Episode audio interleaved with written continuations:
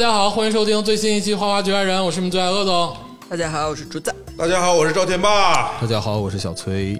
哎，又到了我们这个常规的给杜琪峰老师下跪的时间啊！嗯，上次我们说了杜琪峰老师这个早期的这个枪战片类型片的一些作品，包括这个《暗战一》《暗战二》，这个《枪火》《自投诞生》《全职杀手》《大事件》。嗯这其实是处在一个零几年之前的杜老师。嗯，我们这次呢，就把杜琪峰老师的这些传世佳作，在鼎盛时期拍的鼎盛作品拿出来，大家开心开心。哎，对对对，哎，确实是让人百看不厌啊！而且你说他借鉴也好，你说他学习也好，杜琪峰老师确实把所有的东西都揉到自己的电影里，给观众一个完整的享受，才是杜琪峰老师真正做到了的。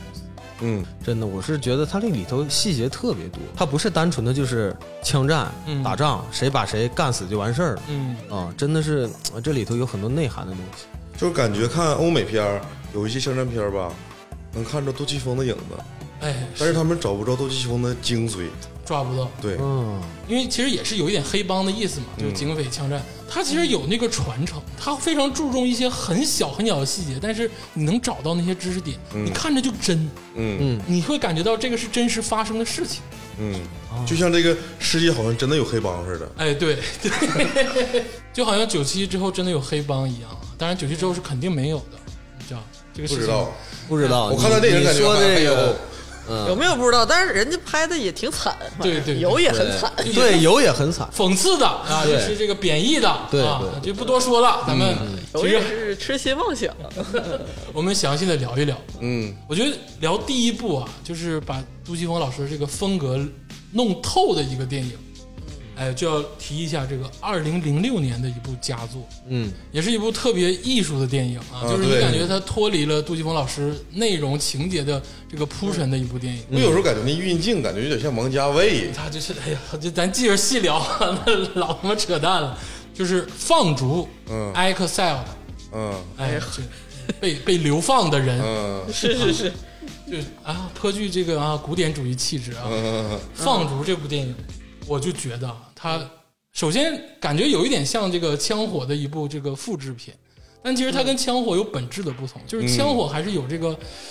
有这个市井气在，有这个讲故事的这个情节在，嗯但是你看放逐，像一幅像成百上千幅油画堆砌的一个一个默片话剧，没有内容的话剧一样。就是。你刚才说的这个古典，嗯说到了一个根儿上。嗯，它跟枪火很像呢，在于这也是一个这个男同性恋世界，它是一个男同宇宙，对，This is a man's world，你知道吧？就是这个 女爱恨情仇评价标准就没有女的什么事儿。嗯没有，然后就仿佛跟枪火是有一个续作，还是说反正这至少精神是统一的这么一个男男人浪漫这么个电影。但是呢，就说到古典，就他这个拍摄手法就完全这就是一个武侠片儿。哎，这个整个的这个宇宙，它的故事发生在澳门啊，哎，澳门，就是其中它就是又有又有点公路，又有点就是这种就是快意恩仇。嗯。你如果把它的这个现代元素，就是这种就是现代人的服装什么的，稍微就是你抽象化一点，完全是一个那种什么流星蝴蝶剑，哎，有点古龙那个策 马萧疾风的感觉。对，我说一个小细节，就是你知道他们在中间一个任务，然后不成，然后就什么兄弟情仇，嗯。完了呢大哥怎么绝杀什么的，突然又去又去抢抢钱，又去执行另一个任务，就是你一觉得啊，他们怎么又就是就是感觉就跟武侠片一样，就是这个目的转移了，然后就是就不是一个故事。当时他们去抢钱是让他们到一个观音山，就莫名接了一个突然任务，看到了关于对抢金子，我就问你啊，现代社会、人类社会，澳门这个地儿怎么可能有方向不明、不为不为人知的一个河边儿？在那河边儿那儿喝水，再有匹马，它就是武侠片儿。确实特别像武侠片儿。嗯，对呀、而且整个的画面，我刚才也说，就是所有的运镜，包括这个美术，或者是调色，或者是他们演员的站位，每一帧，嗯，都是一张桌面，嗯，它就是一幕一幕的那个光效也是这样的。对，就是他那个武打动作全是看那个站位，然后那个灯光就是明暗特别对比特别强烈，然后一会儿就是那种飘动的大绸子，一会儿就是那种喷溅的血雾，就是完全就是非常非常超现实的。他那个我我记得刚开始的时候，他们在选这个任务是有几个选择的，对，然后最后其实是刚开始是没选择这个最难的这个观音山，嗯，啊，我觉得这个这一镜头就有点荒诞，未知东西特别多对，就觉得、嗯啊，世界线就这样展开了吗？啊。是啊，就你决定一个任务就是太简单，就是我们这这伙人在一起必须干一件事儿，嗯，对不管是什么，必须得干一件事儿。对，这就是一个就是武侠片儿嘛，就是嗯男同性恋世世界的。哎，跟那个我们宿舍一样，就今天下午没课，然后有个人说出去，就是豆豆在那个脱口秀大会上讲的，就有时候男生就是这样，嗯，就大家今天说哎出去干啥吧，那大蹦红走了，啊不知道干啥，不知道干啥。对这棒主本身是有情节的啊，就他还是有故事的，啊只是对，只是这个故事吧，我不知道是杜琪峰有意还是无意的，他非常的弱化。我跟你说，对对对对为什么这个故事不合理？嗯，唯一的解释让他合理化的解释就就是刚才说回的这个男同宇宙。嗯他一开始上来讲什么呢？就是第一个环节就是所有人都宠张家辉，对，哎，就是讲这么个故事，你知道吧？对。就是他们中间是一伙人是从小出来混的好兄弟，是吧？然后嗯。由于各方面，一方面呢就是呃得罪了大哥，隐姓埋名，对。然后兄弟被被迫来就是以大哥的命令来杀他，有一波兄弟是被迫以大哥的命令来杀他，有一波兄弟是来保护来救他。对，然后几个人呢就对峙了一阵，莫名其妙的开始合家欢坐下来就是打闹，你知道吧？这个画面不仅是坐下来吃饭，而且是打闹，那段特给，那段就是给。大家那个一颦一笑啊，就搬桌子搬椅子的时候，这个情节啊，他就是被刻意的这个谋划到什么程度？那个屋子里啊，有水有煤气，没有电，嗯，你知道，就是都点蜡烛，对。就是后来做饭的时候开始在点蜡，就营造那个一切为了浪漫。就是浪漫为主。对。对，然后我再说几句重点台词啊，就比如说当时那个张家辉，就是说意思是说这么危险，我不用你来救我，他就对那个吴镇宇吼，他说你不欠我的。然后吴镇宇回他说：“你管我啊，我喜欢。就是”就是就，然后我就觉得这也太甜宠了吧。是是咋回事呢？是任达华饰演的大飞哥派小黄还有这个林雪，嗯，来杀张家辉。然后那个吴镇宇跟耀阳是来保护这个张家辉。然后张家辉有媳妇儿有孩子了，媳妇儿是那个有点赌金盆洗手的意思了。赌赌神跟他二媳妇儿那个何何超仪吧，对何超仪跟他二媳妇儿生的何超仪演的是这个大嫂，嗯他媳妇儿反正就是就是这点事儿，来回的保护，然后来回的这个杀戮对，然后呢，他们一顿非常浪漫 gay gay 的打家具晚餐之后，还合了一张影。对，之后呢，就等于是没杀成嘛，没杀成。对不对？然后大大哥就追究，就是这个任达华演的这个大飞哥，嗯，意思就是我让你去杀他，你怎么不杀他？是吧？任达华那个邪劲儿演的挺到位，对他这个就有有点像黑社会里大迪那种感觉，但是更为癫狂一些。然后我再讲一下这个任达华演这个飞哥跟老黄演的这个阿火，他们之间是什么关系呢？就是一个 S M 的关系。嗯，是的，对，就是中间这段呢，就是因为呃阿虎就是没杀成嘛，就没下去手，对张家辉，嗯，然后呢就回去领罪，嗯在这个饭店，其实这个大飞哥还有很多其他的手下嘛，对吧？然后呢，那一段呢，我就是称之为，如果有加 tag 的话，就是那个群批羞辱 gangbang play，就是所有人在那儿看着，然后这个事主就是张家辉，这个肉蛋就等于是本来就要杀他嘛，这个目标就在他们两三米远的地方，嗯，然后那飞哥就不自己去杀他，对，他就问那个阿火，打他个嘴巴子说：“你怎么不干掉他？” 然后，然后阿火就沉默，就低着头，就就是就是认爱。那个时候，那个老黄饰演那个阿火，那个表情拿捏特别到位啊，就是那种还他最开始戴着墨镜，然后那个对任达华上来，你他妈戴个墨镜干鸡巴，就是把眼镜就给删掉了，然后紧接着就又一个嘴巴子。阿火其实是那里面的算是一个老大级别的人物了，就是对。岁数也挺大的。对。然后往那一摊摊一坐，然后就那意思呢，整个就是爸爸再爱我一次，对，就知道吧？你你干不干我，你杀不杀我，就那么回事儿吧。我就往那一摊，然后你看旁边那吴镇宇都掏枪了对，都是都是这个水平，然后所有人也不敢动，就看着任达华扇嘴巴子。就你想想，一幕之前他们还是互相要火拼的，就是哎那吴镇宇是他们是保护那一方的。对，现在呢，阿火为了爱没杀他，然后回来领罪，然后吴镇宇呢又要又要来保护他，就是我们五个互相的这个这个群恋呢、爱恋，没有任何人能能影响。这个大飞哥呢，就是妄想着自己的这个 S M 能赢得阿火的心，就是一直他你怎么不杀他？你怎么不杀他？你为什么背着我找小三？他就在你旁边儿，你杀他易如反掌，他就完全不 care，根本就不是想要张家辉的命，他就是想要控制阿火。其实正规的说，一方面是江湖道义，一方面是这个友情万岁。哎他其实是挣扎于这两波之间，这但是确实拍的有一点这个 gay gay SM，有啥说啥，就是因为他那个风格化太明显。嗯，但是你知道为什么竹子说它像一个就是莫名其妙的武侠片呢？就是这个电影啊，其实前半段张家辉就嗝屁了，后来我也无所谓剧不剧透了，一个零几年的片儿。嗯，就张家辉在在这个挂掉之后呢，这个剧情其实并没有完结，他并没有围绕着保护或者是杀张家辉的这个点来来来存在，反而他们突然就不知道为什么要去抢那波金子，对，就是想留点钱也好或者怎么样啊，他们就去抢金子，他们这个最开始接任务的目的呢，是说这个给张家辉跑路钱，对对。他他的孩子跟媳妇对对对。对。然后发现他这个任务目标吧没保护没保护了，嗯。对。他们就是逃亡了，对。对因为大飞哥要追杀他们，对。然后大飞哥说翻遍澳门，我要找到他们，对，然后他们在逃亡的过程中吧，发现了观音山，想起了之前有一个任务，金子。对。最难的那个，对，嗯，这段啊。我真的，我当时看的巨鸡巴尴尬，因为前面我还是按照剧情逻辑在看啊，虽然说已经感觉到有点不对劲儿了，但是就到这段的时候，我真的是突然感想，跟竹子有一样的感想，就是这个片儿确实是有一点莫名其妙，但是肯定是好啊，肯定是好，嗯。就是当任贤齐出场的时候，就任贤齐其实是一个这个护送这个金子的队伍的其中的一个保安，他是警察，对警察。然后呢，就是你会他们在暗中观察嘛，就发现有一伙劫匪要抢这个金子，嗯。然后基本上他们双方火拼呢都没剩多少人了，任贤齐这方就基本上都挂逼了，嗯。然后剩几个劫匪，然后任贤齐猫草丛里拿杆狙在那儿来回，任贤齐出场也挺酷的，嗯，戴个墨镜，你记不记得？就贼所有人帅老帅了嗝屁了，就任贤齐叼个小烟儿，然后啊 在车旁边哪敢大狙，大狙根本没不能这么使。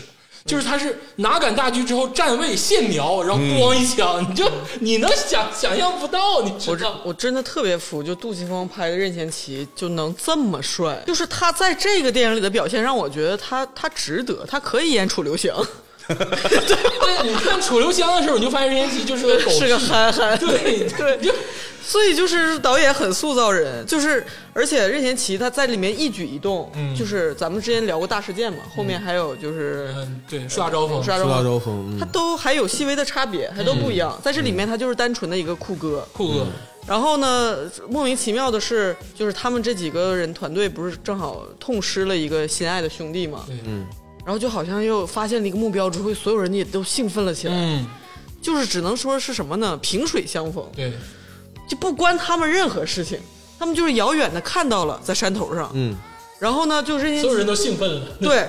那个耀阳拿着望远镜看任贤齐，嘴里就是我去太帅了。就跟看着，任贤齐叼个烟，连耀阳都有青冈线了，在那捡枪，然后在那弹，一个警员呢，后面就被他们就是拉下海就一起销赃了，就 就是 而且最帅的啥呢？就是我觉得全片最 最我觉得杜琪峰，我就真的是太可爱的一个点，就是当这个任贤齐这个团队只剩下一个人的时候，任贤齐猫在草垛子里跟劫匪火拼的时候，镜头一转。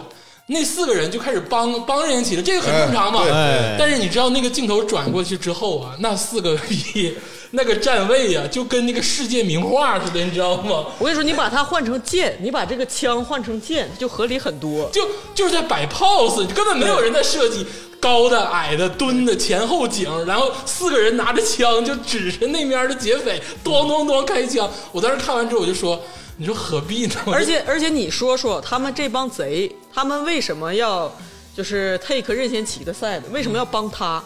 为什么没帮那帮贼？只有一个原因，就是任贤齐帅。太帅了，我觉得就是这个一个，英雄之间惺惺相惜啊，就是这一个原因，啊，他们两边都不认识，他们其实就完全是这个，应就是该光想把任贤齐干死，然后把劫匪干死，拿黄金走，对呀就这么简单。对，这是强盗的然后逻辑，而且他们把任贤齐围了，就给他解围了之后，又去把任贤齐围住了吗？任贤齐说啊，谢谢你们，然后去捡枪，嗯，他们几个就跟调戏任贤齐似对，的，拿 拿着枪。一人一人一枪，把那个枪往河里崩，就是跟我们玩吧，就是这个意思。然后最让我不可思议的就是他们后来就是又好了嘛，然后篝火晚会，任贤齐不知道从哪儿揣出个口琴来，口琴，我跟你说，这个东西，你你 一个警员，首先押送金子的途中，为什么随身带乐器？这个任贤齐他是个黑警，他本身他就是黑警，因为你想想。这车金子是怎么回事呢？当时那个就是皮条客说，这车是高官的，对，啊，就是那个就是输送输送到别的地方，是九九年之前澳门的。啊，对对。对，嗯，然后所以这个这个警察他可能是警察，也可能是不是警察，嗯，所以他随身带一个口琴，那说明他是个江湖人士。你家江湖人士标配，你说兜里揣口琴，他就是不是警察，他也不合理。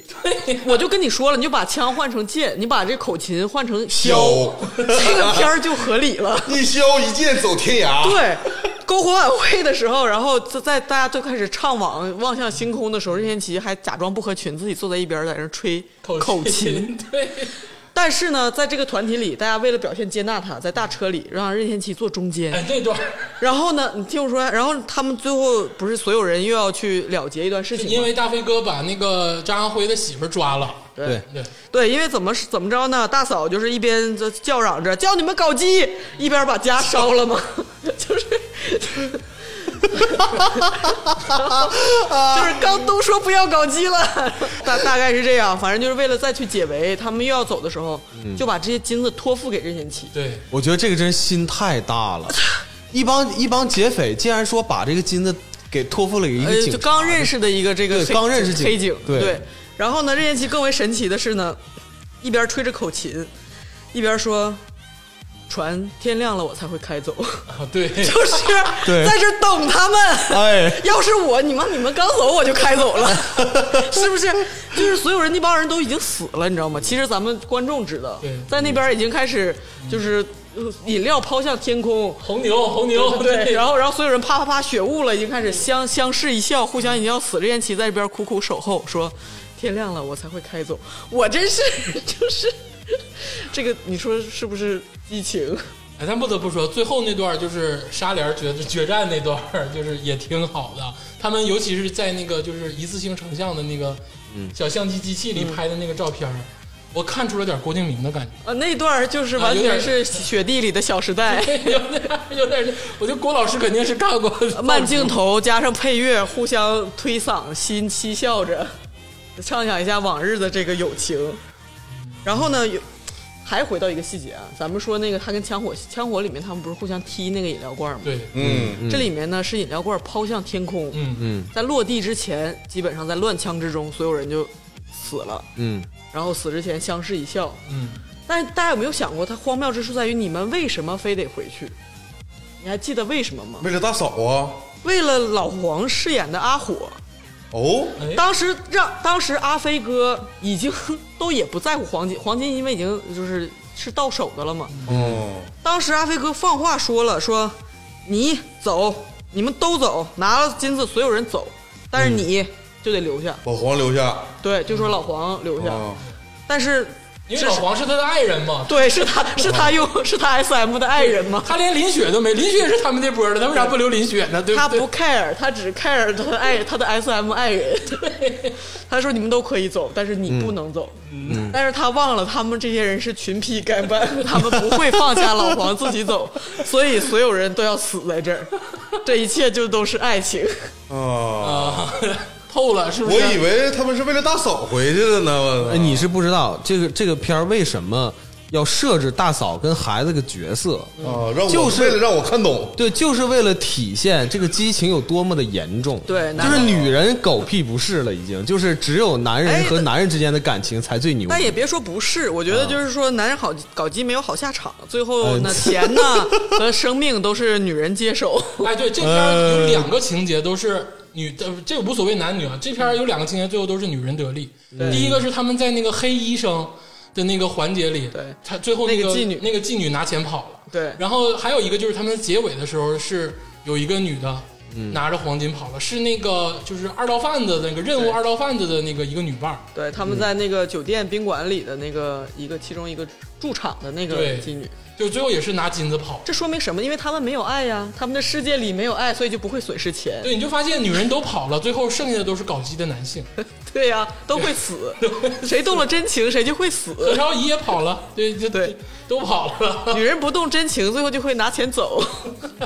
好漂亮，刚才也确实有点戏谑的成分啊，但是大家品，你看品的对不对？嗯啊，我们真的就是觉得放逐就是你往好了说就是啊，就是英雄情长、江湖儿女，呃，快意恩仇。你往这个细了说呢，你你们自己品有没有点这个搞 gay 的感觉？我觉得这个东西无可厚非，就是为什么不能浪漫化这个所谓的兄弟情什么嗯友情？因为一切的文艺作品都是要高于生活嘛。那你生活中的爱情都是那么激情澎湃、浪漫甜美吗？那你爱情片儿为什么拍的那么美好，对吧？就是这这个这个基兄弟情的片儿，就是用这个爱情的手法，就极致浪漫化的体现。我觉得无可厚非，但是呢，青少年看了很可能会想为兄弟去死，就是这么个关系。没有起到好《的引导古惑仔》。里面也有为兄弟死。哎，我跟你说不一样，古惑仔也很鸡呀、你细品啊不一样，你古惑仔也好，吴宇森也好，杜琪峰也好，你品你你说周润发啊，《英雄本色》就是那是很经典的兄弟情了吧？但你能品出鸡味儿吗？品不太出来，嗯，反正戏咱们咱们也有 对。你古惑仔我是一点儿都品不出来，嗯，但是你就是我看放中二啊，对对我看放逐一眼望过去 就不行，就是桃色满满，就是就我是最麻硬的是什么呢？就是最后一幕，他那个麻硬，就是大头贴啪出来那一瞬间，嗯，我就懂了。啊，这个因为正常这个警匪片吧，没有这这种这个情节，对对。只有生和死，对不对？他出来这个大头贴，对这我一下就感觉哎，情感，这是情感，情感。大家都说这个放逐可能是枪火的一个升级版，但是可能其实跟枪火还不太一样。枪火还是以这个故事叙述啊，或者是这个情节铺设为主，但是放逐本身就是看个意境，嗯，就是看个美学，哎，看个机，就基本上就是美如画。美如画。对对，确实美如画啊。耀阳真的是让人嘚瑟，我的天，杜琪峰也太会拍男的了。耀阳那种哎，在《古惑仔》里边那样式的，哎，你知道耀阳在放逐里的笑，那个笑打动所有人，太有味儿了，哎真的眼神儿，你知道，你以前看耀阳、古惑仔也好，或者是其他的片儿也好，他那个笑不打动人，但是在放逐里，耀阳那个卸掉包袱的那个笑容，天真啊！哎呦我的天哪！这个说完放逐啊，零六年放逐之后，零七年紧跟的一部片子，嗯，我愿称它为杜琪峰老师的经典，经典之中的经典，哦，就是 T 配扣扣中的 T P 扣，就是神探。啊。哎，神探这片儿真的是绝了。哎，呦，看了好几遍。我这他刚出的时候我就看了，就刘青云能留下影史的一部片子里肯定有神探，神了。这边儿刘青云演技炸裂，这是不只是刘青云演，这是整个这个编剧也是那个家辉韦家辉老师的编剧，然后包括杜琪峰老师，就所有的人啊在这里头都是牛逼到透顶。就整个这个剧情太打人了，就是嗯，它其实又复杂，然后又把故事完整的交代，它没完全没有放逐那些所谓的美学之类的东西。对。当然，它确实有美的东西融入到镜头里啊，但是你忽视了，因为你绝对被他的情节、被他的内容打动。对，而且这部片儿我板上钉钉的说一下，这部片儿就是神片儿，因为这部片在出来之后，在豆瓣上出现了一波讨论讨论潮，嗯。有一部分影评人吧，就给这分打特别低，嗯，说这个片儿故弄玄虚啊，就是这里面有漏洞啊，说这个片儿拍的不好，哎，我打断一下，那声音现在怎么这么有磁性呢？因为我嗓子哑了。天霸老师就是故意维持这种哑，对，就他这我早就品出来了，你知道吗？没有夏天的时候没用那种声音声音嘛，哦，嗯，夏天的时候就现在东北有点干，有时候啊干着干着，然后就嗓子来来把那个歌唱一遍，顽皮老板喝不醉哎，每天都在天上飞。好恶心。你继续说吧，这剪这掉这一段。但是这个神探就是经过历史的洗礼，嗯。嗯，就是因为那段讨论潮之后吧，神探神探有一段时间分儿特别低，嗯。因为那时候没有水军，没有这个那个，就是全是影评人在，或者是咱们观众在看，嗯，给他打分的，有些人看不懂啊，也给他打分低，说这个故弄玄虚。直到现在，他现在又回来很高的分数，嗯。证明这他就是一部好片儿。我是有个切身的体会，我第一遍的时候确实没看懂啊啊，因为我的注意力不是特别集中。嗯但后来呢，因为咱们也是节目任务嘛，另外我也是觉得这个片儿，既然说大家都说它是神片儿，它肯定是有可取的地方。嗯后来我又再看了一遍，然后我又看了第三遍，啊我发现这个电影真的了不得。你看林心蕾时候不嘚瑟吗？林熙蕾简直，我跟你说这个时候的林熙蕾已经不是她最年轻，嗯可以说是最不不是她最颜值巅峰的时候。嗯但是这个时候，她穿着那个制服的时候啊，穿着风衣，有一点点女人到三十几岁的那种啊，眼角一丝丝皱纹，简直太有味道了。啊你这杜拉斯了，你就是比起之前的这个年轻的时候，我更爱你备受摧残的面容。而且那个时候林熙蕾的眼神儿已经是有那种呃、非常有魅力的那种啊很犀利，直直击你就有。犀利，又有憔悴，又有人生阅历的感觉。对对对对对对对，因为一般的片儿里可能看他会有点柔弱的那种感觉，但这个片儿里他就是又演出了柔弱的那个呃他，以前的片儿里面眼神只有一个词儿，就是诱惑，嗯啊诱惑，柔弱诱惑，没有柔弱就没有是诱惑。诱惑啊，但这部片里面他眼神形容的演的复杂，哎，对对对，你们就往上加吧，反正说白了，最终归到一个词儿就是嘚瑟。嘚看完了真嘚嘚瑟，真嘚瑟，真嘚瑟，嗯。看完浑身发抖。神探就是讲的呢，这个刘青云是一个就是精神病神探，对，就是他其实是有一些在外人看来是有心理问题的。然后这个神是双关的。Detective，这个神是双关的，一方面是他神经病，另一方面他确实神。对，嗯，就是因为从哪个举动就能看出来，就是开篇的时候有一个老警官，就是高雄饰演的那个，嗯，这老警官要退休了。刘青云其实一看就很喜欢这老警官，对。但是你看他当时看那个老警官的那个眼神儿，其实就不是一般人喜欢人的那个眼神儿，嗯。直勾勾的看着那个老警官，嗯，然后突然拿出一把刀，把自己的耳朵给割下来，对，送给了老警官。但是老警官所有人都懵逼了，就是可能是因此，或者是因为其他的很多事情，他被警局开除了。对，对他其实是破过很多重案要案的。对，然后呢，有一个这个年轻的警官，叫这个何家安，就是这个安志杰饰演一个，也是一个香港的非。常帅的一个武打武打影星，哎，对，安志杰这个饰演的这个何家安，就是有一个案子，就是要找这个呃神探刘青云去帮忙，是一个什么案子呢？是一个丢枪杀人案。嗯，哎，就是这么简单。然后呢，在这个破案途中呢，这个年轻警官这个何家安其实也把枪丢了，是这个神探拿的。对但是其中这个具体环节呢，我不想剧透的原因是，这部片子还是就哪怕是现在，它的剧情也是引人入胜的一个点。所以说，希望大家能看一看。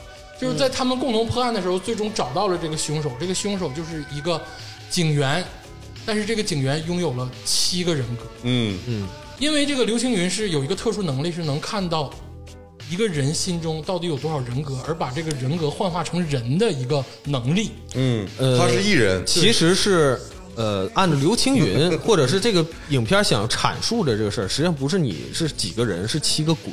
哎对，他能看见你心里的鬼。哎，对所以说最终啊，他们一起破案，然后剧情后面有大反转的一个故事。嗯嗯，就是怎么说呢？就是关于这个人格啊，人格实体化这个事儿吧，其实很多导演都碰过，嗯，就包括我有多重人格啊，包括搏击俱乐部，哎，对对，就这种东西，其实大家都以前看过，对。但搏击俱乐部只有两个人格嘛。但是你看这个神探的时候，你就能感觉到他他真的是太大开大合了。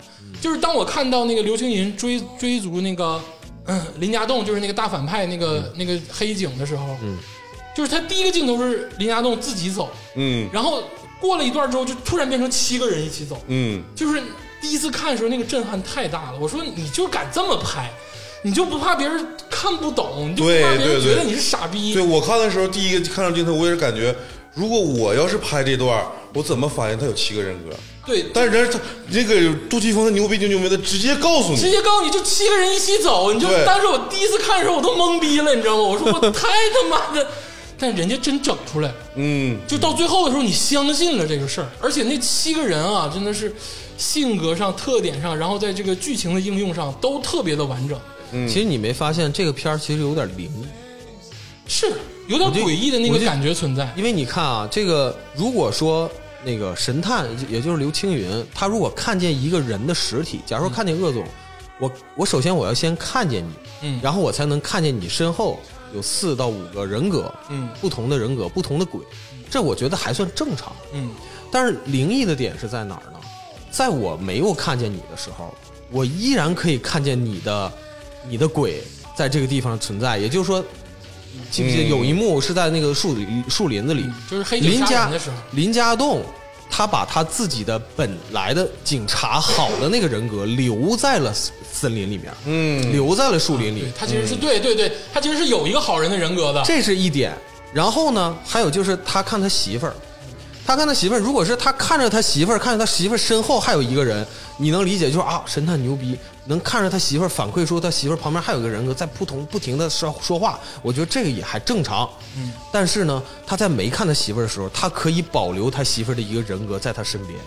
嗯，我说这才真的很我告诉你，我最近看《一人之下非》，常我给你解释一下为啥。这这 跟跟人家有鸡毛关系？他这是气，你知道吧？他这个人格是气产生的，他这个异能就是气体源流，对他这个不对看着你身周围有这个气，有不同颜色的气，你知道吧？不对不对，你说这个不对，这原理上就错了。啊，原理上就错了。就是如果说你是你，我必须要给你剖析一下这个事儿啊，就是他那如是居灵遣将，这个就是我跟你说，他看着他媳妇儿这个绝对不是气，因为这个他他身边这个假的这个虚构的东西，那不是他媳妇儿的气产生的，那是他的气产生的，你们两个不要再认真聊这个事儿了，知道吧？好不好？啊啊！那是 Stando 替身，周周，你要说周周，我觉得是有可能啊。哎所以说，我就说这个这个其实这个这个环节里已经代表了什么？代表了刘青云在这个片儿里已经被神化了，你知道吧？他是不仅仅能看见鬼，他还能他妈自己创造鬼，太牛逼了！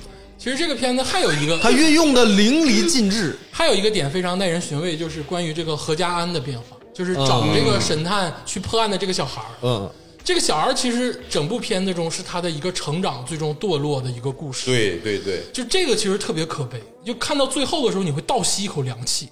嗯，就是剧情节还是不透露啊，但是可以告诉大家，最后这个何家安他经历了整个的一个过程之后，他确实变得不一样了。你已经把整个剧情都快说完了。那我就是不想透露剧情嘛，不是，但是这里面有很多细节，有很多细节，我就是不想透露剧情。但是你当看到那个何家安的那个，就是当刘刘青云弥留之际的时候，看到那个小警察何家安突然默默的背后走进来一个人，就是他新诞生的一个邪恶的人格的时候，我当时真的倒吸一口凉气。那个女的演的就是画那个妆束啊，包括她的这个整个举止，都特别的邪恶。她那个打的，就是那个打那光啊，还有那个拍摄的手法，完全就是恐怖片的拍摄手法。嗯，而且这里面就是你有没有想过，为什么黑警还有贺家安，他们的邪最邪恶或者是说主人格都是女性？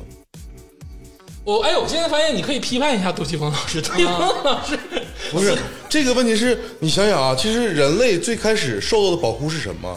就是母亲，就是女性。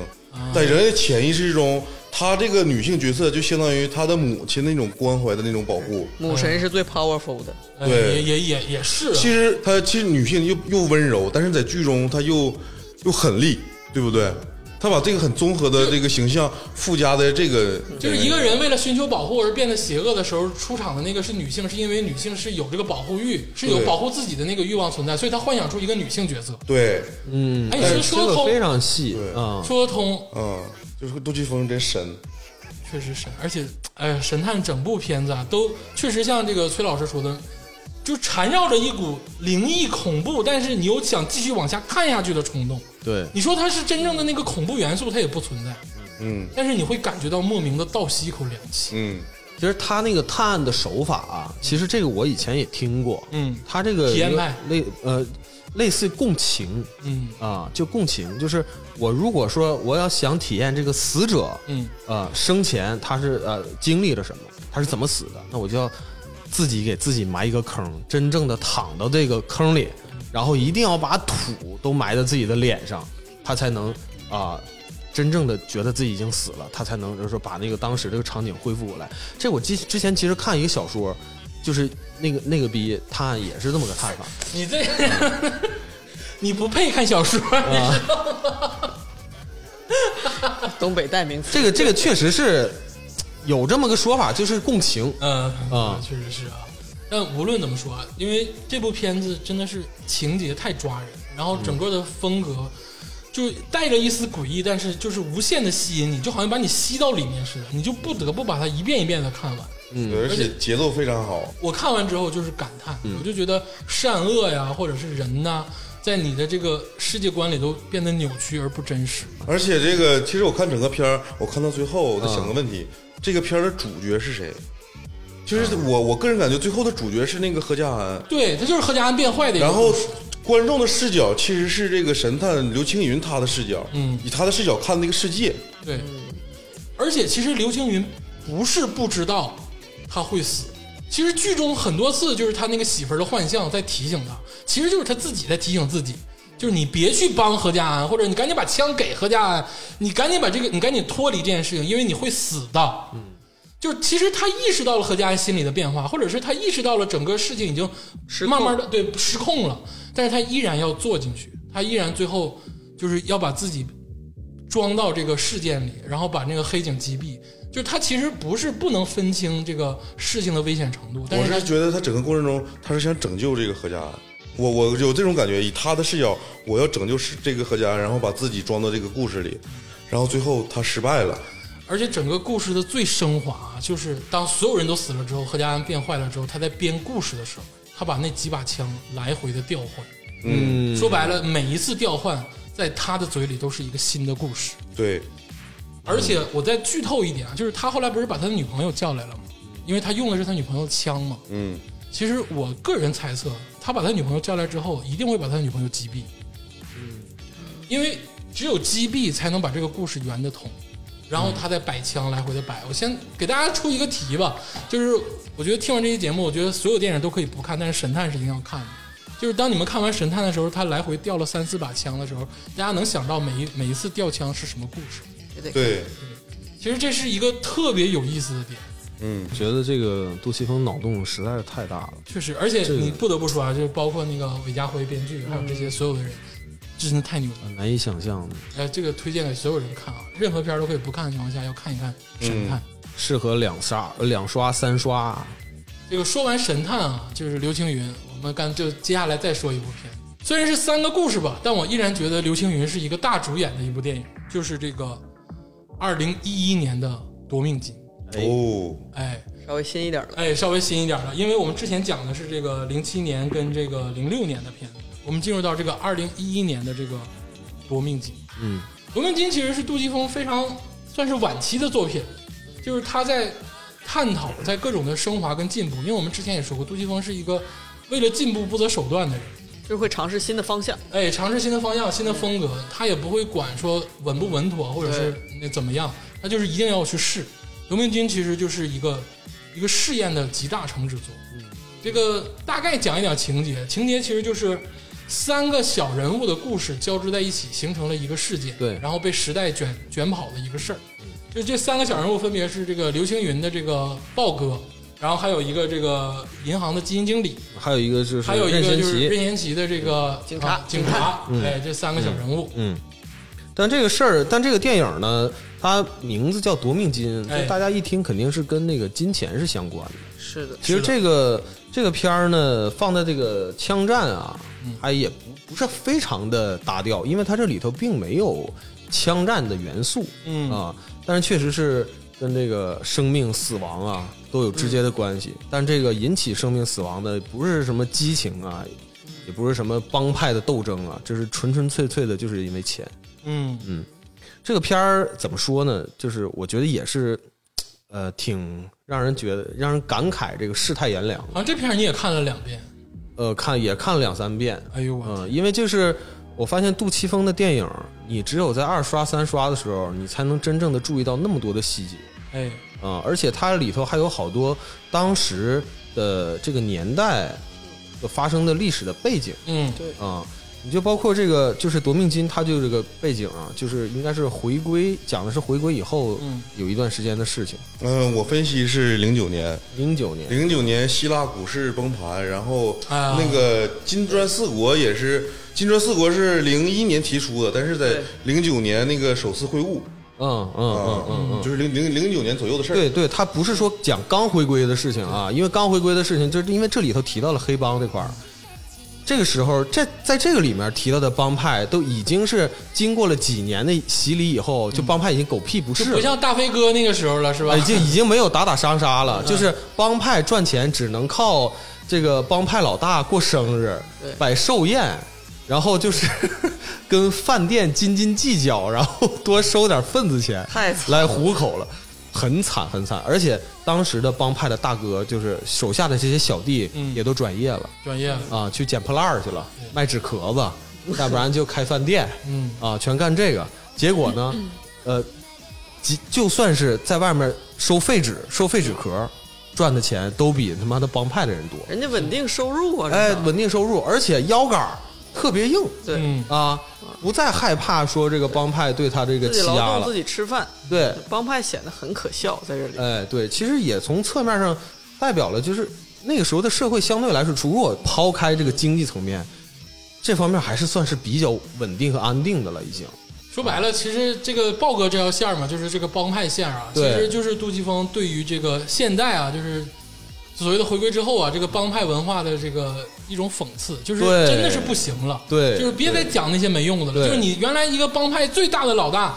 你也就是摆十桌，还扣四桌，对。然后摆个素菜宴，然后为那几万块钱，对。还，非得装逼，对，还得装装一下那个逼，以前呢，呃，带着小弟上饭馆收这个保护费的人，嗯现在都可以被饭馆老板直接骂你，他妈天天不要在我这块影响我做生意，你赶紧给我滚出去。对，其实就是讲这些帮派的人已经没有这个什么义气不义气，就是大家都是对被金钱控制。其实就是想搞点钱，对，就是很简单的事。这是阿豹，就是三角豹他这一条故事线，哎对啊，但是他其实是在这个呃整部电影里头最不图钱的那一个人。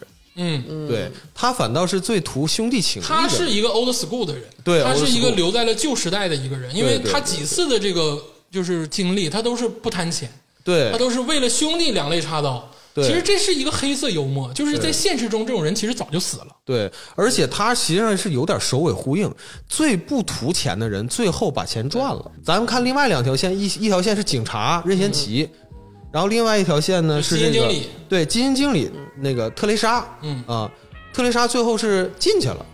然后警察肯定不会进去嘛，他也没犯事儿。但是刘青云是这里头赚钱赚最多，但是他还没事儿。对他没事儿，他反倒是保全了自己。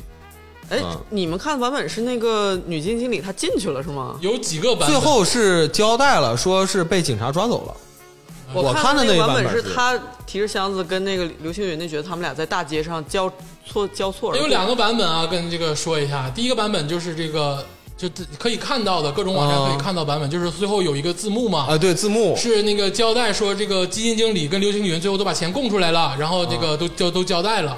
然后还有一个版本呢是，就是都拿钱跑路，对，就在茫茫人海的大街上交错而过交错而过。你说的第一个版本，刘青云拿这个钱是他他也上交了吗？都上交了。我觉得我看那个版本应该是最初的那个初衷，因为他这这个宿命论是很符合就是杜琪峰一向来的腔调对，但是你你想，毕竟这个东西是在腾讯播了，啊，是。所以说他还是要、呃，就是怎么说呢？我觉得这个电影是嗯关于贪婪和宿命的一个故事。嗯，就是刚才咱们说那么多黑帮这条线啊，其实为什么说刘青云是一个 old school？像他这样行事的人，嗯如果在比如说回国回归之前那种香港乱象的香港当中，嗯他很有可能，比如说老大赏识你，嗯，你可以就是因为忠诚，因为义气，可以过过上很好的生活。哎，是的，也可能不会，也也可能会，但是至少那是原来的一个路径。哎，因为原来呢，在那种混乱的那种呃香港当中，其实它有它的潜规则，你自己扣自己一个字头诞生嘛。对，就是有呃有黑帮，对有黑警，然后这个社会有一套秩序，有保护费，有地下规则，对。但是现在呢，规矩变了，对对吧？你们这些黑帮显得很可笑。嗯，那你守旧的这个罗罗呢，就显得更可笑。嗯，他还在遵循旧的规则去，就捞兄弟，帮兄弟办事儿。然后呢，那些兄弟就是还觉得自己很牛，然后还还就是你就不能有的时候你看的时候，观众就觉得你不能压压火吗？你都没钱了，你不知道吗？嗯。但是就是这一切就是在这个黑帮这条线当中就很矛盾，嗯，你看得出来他们很缺钱，对，嗯，然后就方法行不通了。然后另外两条线当中呢，比如说那个基金经理，这个女女生呢，她自己在推荐这个产品给老弱妇孺的时候，或者是平常人的时候，或者是那个有钱的那个老头儿，说我不投你们这些玩意儿什么的，我有的是资产的。啊，那个逼可真是情节带动对者啊。他，他那个又占着人便宜，又摸摸手啊，又干嘛的？又是就是因为他自己有资本，所以他不用付出任何东西，就能让这个社会上的一切就是好的东西向他抛出橄榄枝，向他倾斜。嗯，然后呢，就是这个女职员，你站在她的立场上，你说她懂金融吗？还是说他懂这个？他有挣钱的机会？他比其他老百姓更懂吗？他也不懂，因为最开始就交代，他们开会的时候就是看你卖了多少钱，没有人会讲解这个基金的原理或者怎么样，它的发展趋势。对，就包括呃，像咱们现在国内有很多暴雷或者投资的这方面的东西，就是它没有出事儿之前，没有人知道它会出事儿。嗯，然后或者是说你你看涨不看涨，这个东西太虚幻了。包括最后的那个刘青云那一下，研究了一宿马票，我就我就感觉他就跟那个小孩玩的那个找规律一样，他就难道就真的比那个学了二十年股票的那个人就更更聪明吗？也不是，这个东西就是命，就是宿命。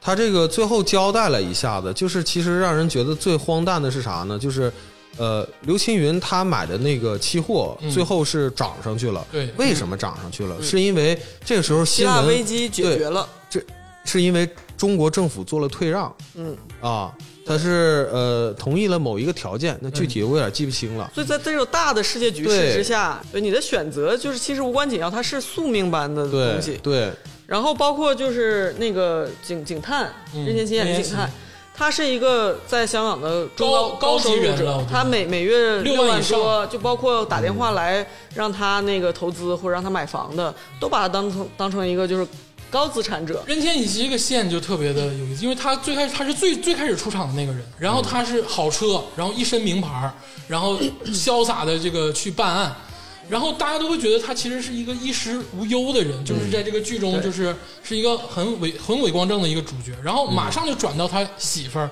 胡杏儿的那个。要买房的那个事情，然后就马上就把他的窘迫给描写出来。就说白了，他是一个高级人群，每个月六万以上的工资，但是他依然买不起房子，他依然很窘迫，而且他要面临家庭的危机，他爸还给他留了一个一个妹妹。一，个不知道哪来的妹妹，然后对他爸也要去世了，就是他面临的这个生活的困境其实非常的大。嗯。就是杜琪峰，他在这个电影里头，他对人物的刻刻画可以说是，呃，就是其呃首尾是呼应的。嗯，就任贤齐是任贤齐这个角色呢，就是完完全全体现他这这一点，做的非常完美。嗯他到最后的时候，其实大家有的时候可能可能看不太懂，为什么要讲他在电梯里头那个老头啊放那个煤气？嗯是不是？就是任贤齐在处理这个危机情况这个事儿，实际上是为了这个电影最开始的时候，胡杏儿不理解她老公为什么天天这么忙，嗯，为什么就是你忙到没有时间，没有时间去考虑买房子的事情，嗯甚至你都呃。就是说，这个妹妹要不要你都要来回来回考虑，嗯就是你都是因为你的工作的事情。实际上，他最后其实是点到了这儿，就是胡杏儿终于理解了，因为他到最后一幕，他看到了她老公在处理这个事情，真的是拿命提着自己的脑袋再去给老百姓解决这些事就是情。脑袋别到那理解了之后怎么样呢？他们要不要买房呢？要不要过下去呢还？是要买。他们的经济窘境还在啊，还得没有解决任何问题。对，还得买。这个包括这个电影里的那个拿煤气罐那老头儿，嗯，他生活了一辈子的规则没有，他没法有一个体面的晚年。包括那个老太太拿着自己的所有钱去投了那个金砖四国那个产品的那那个个基金，那段时间就是在银行里不断的，每次有人引导他、提醒他：“您知晓了吗？您签字之前明确了吗那老太太是最佳配角。？”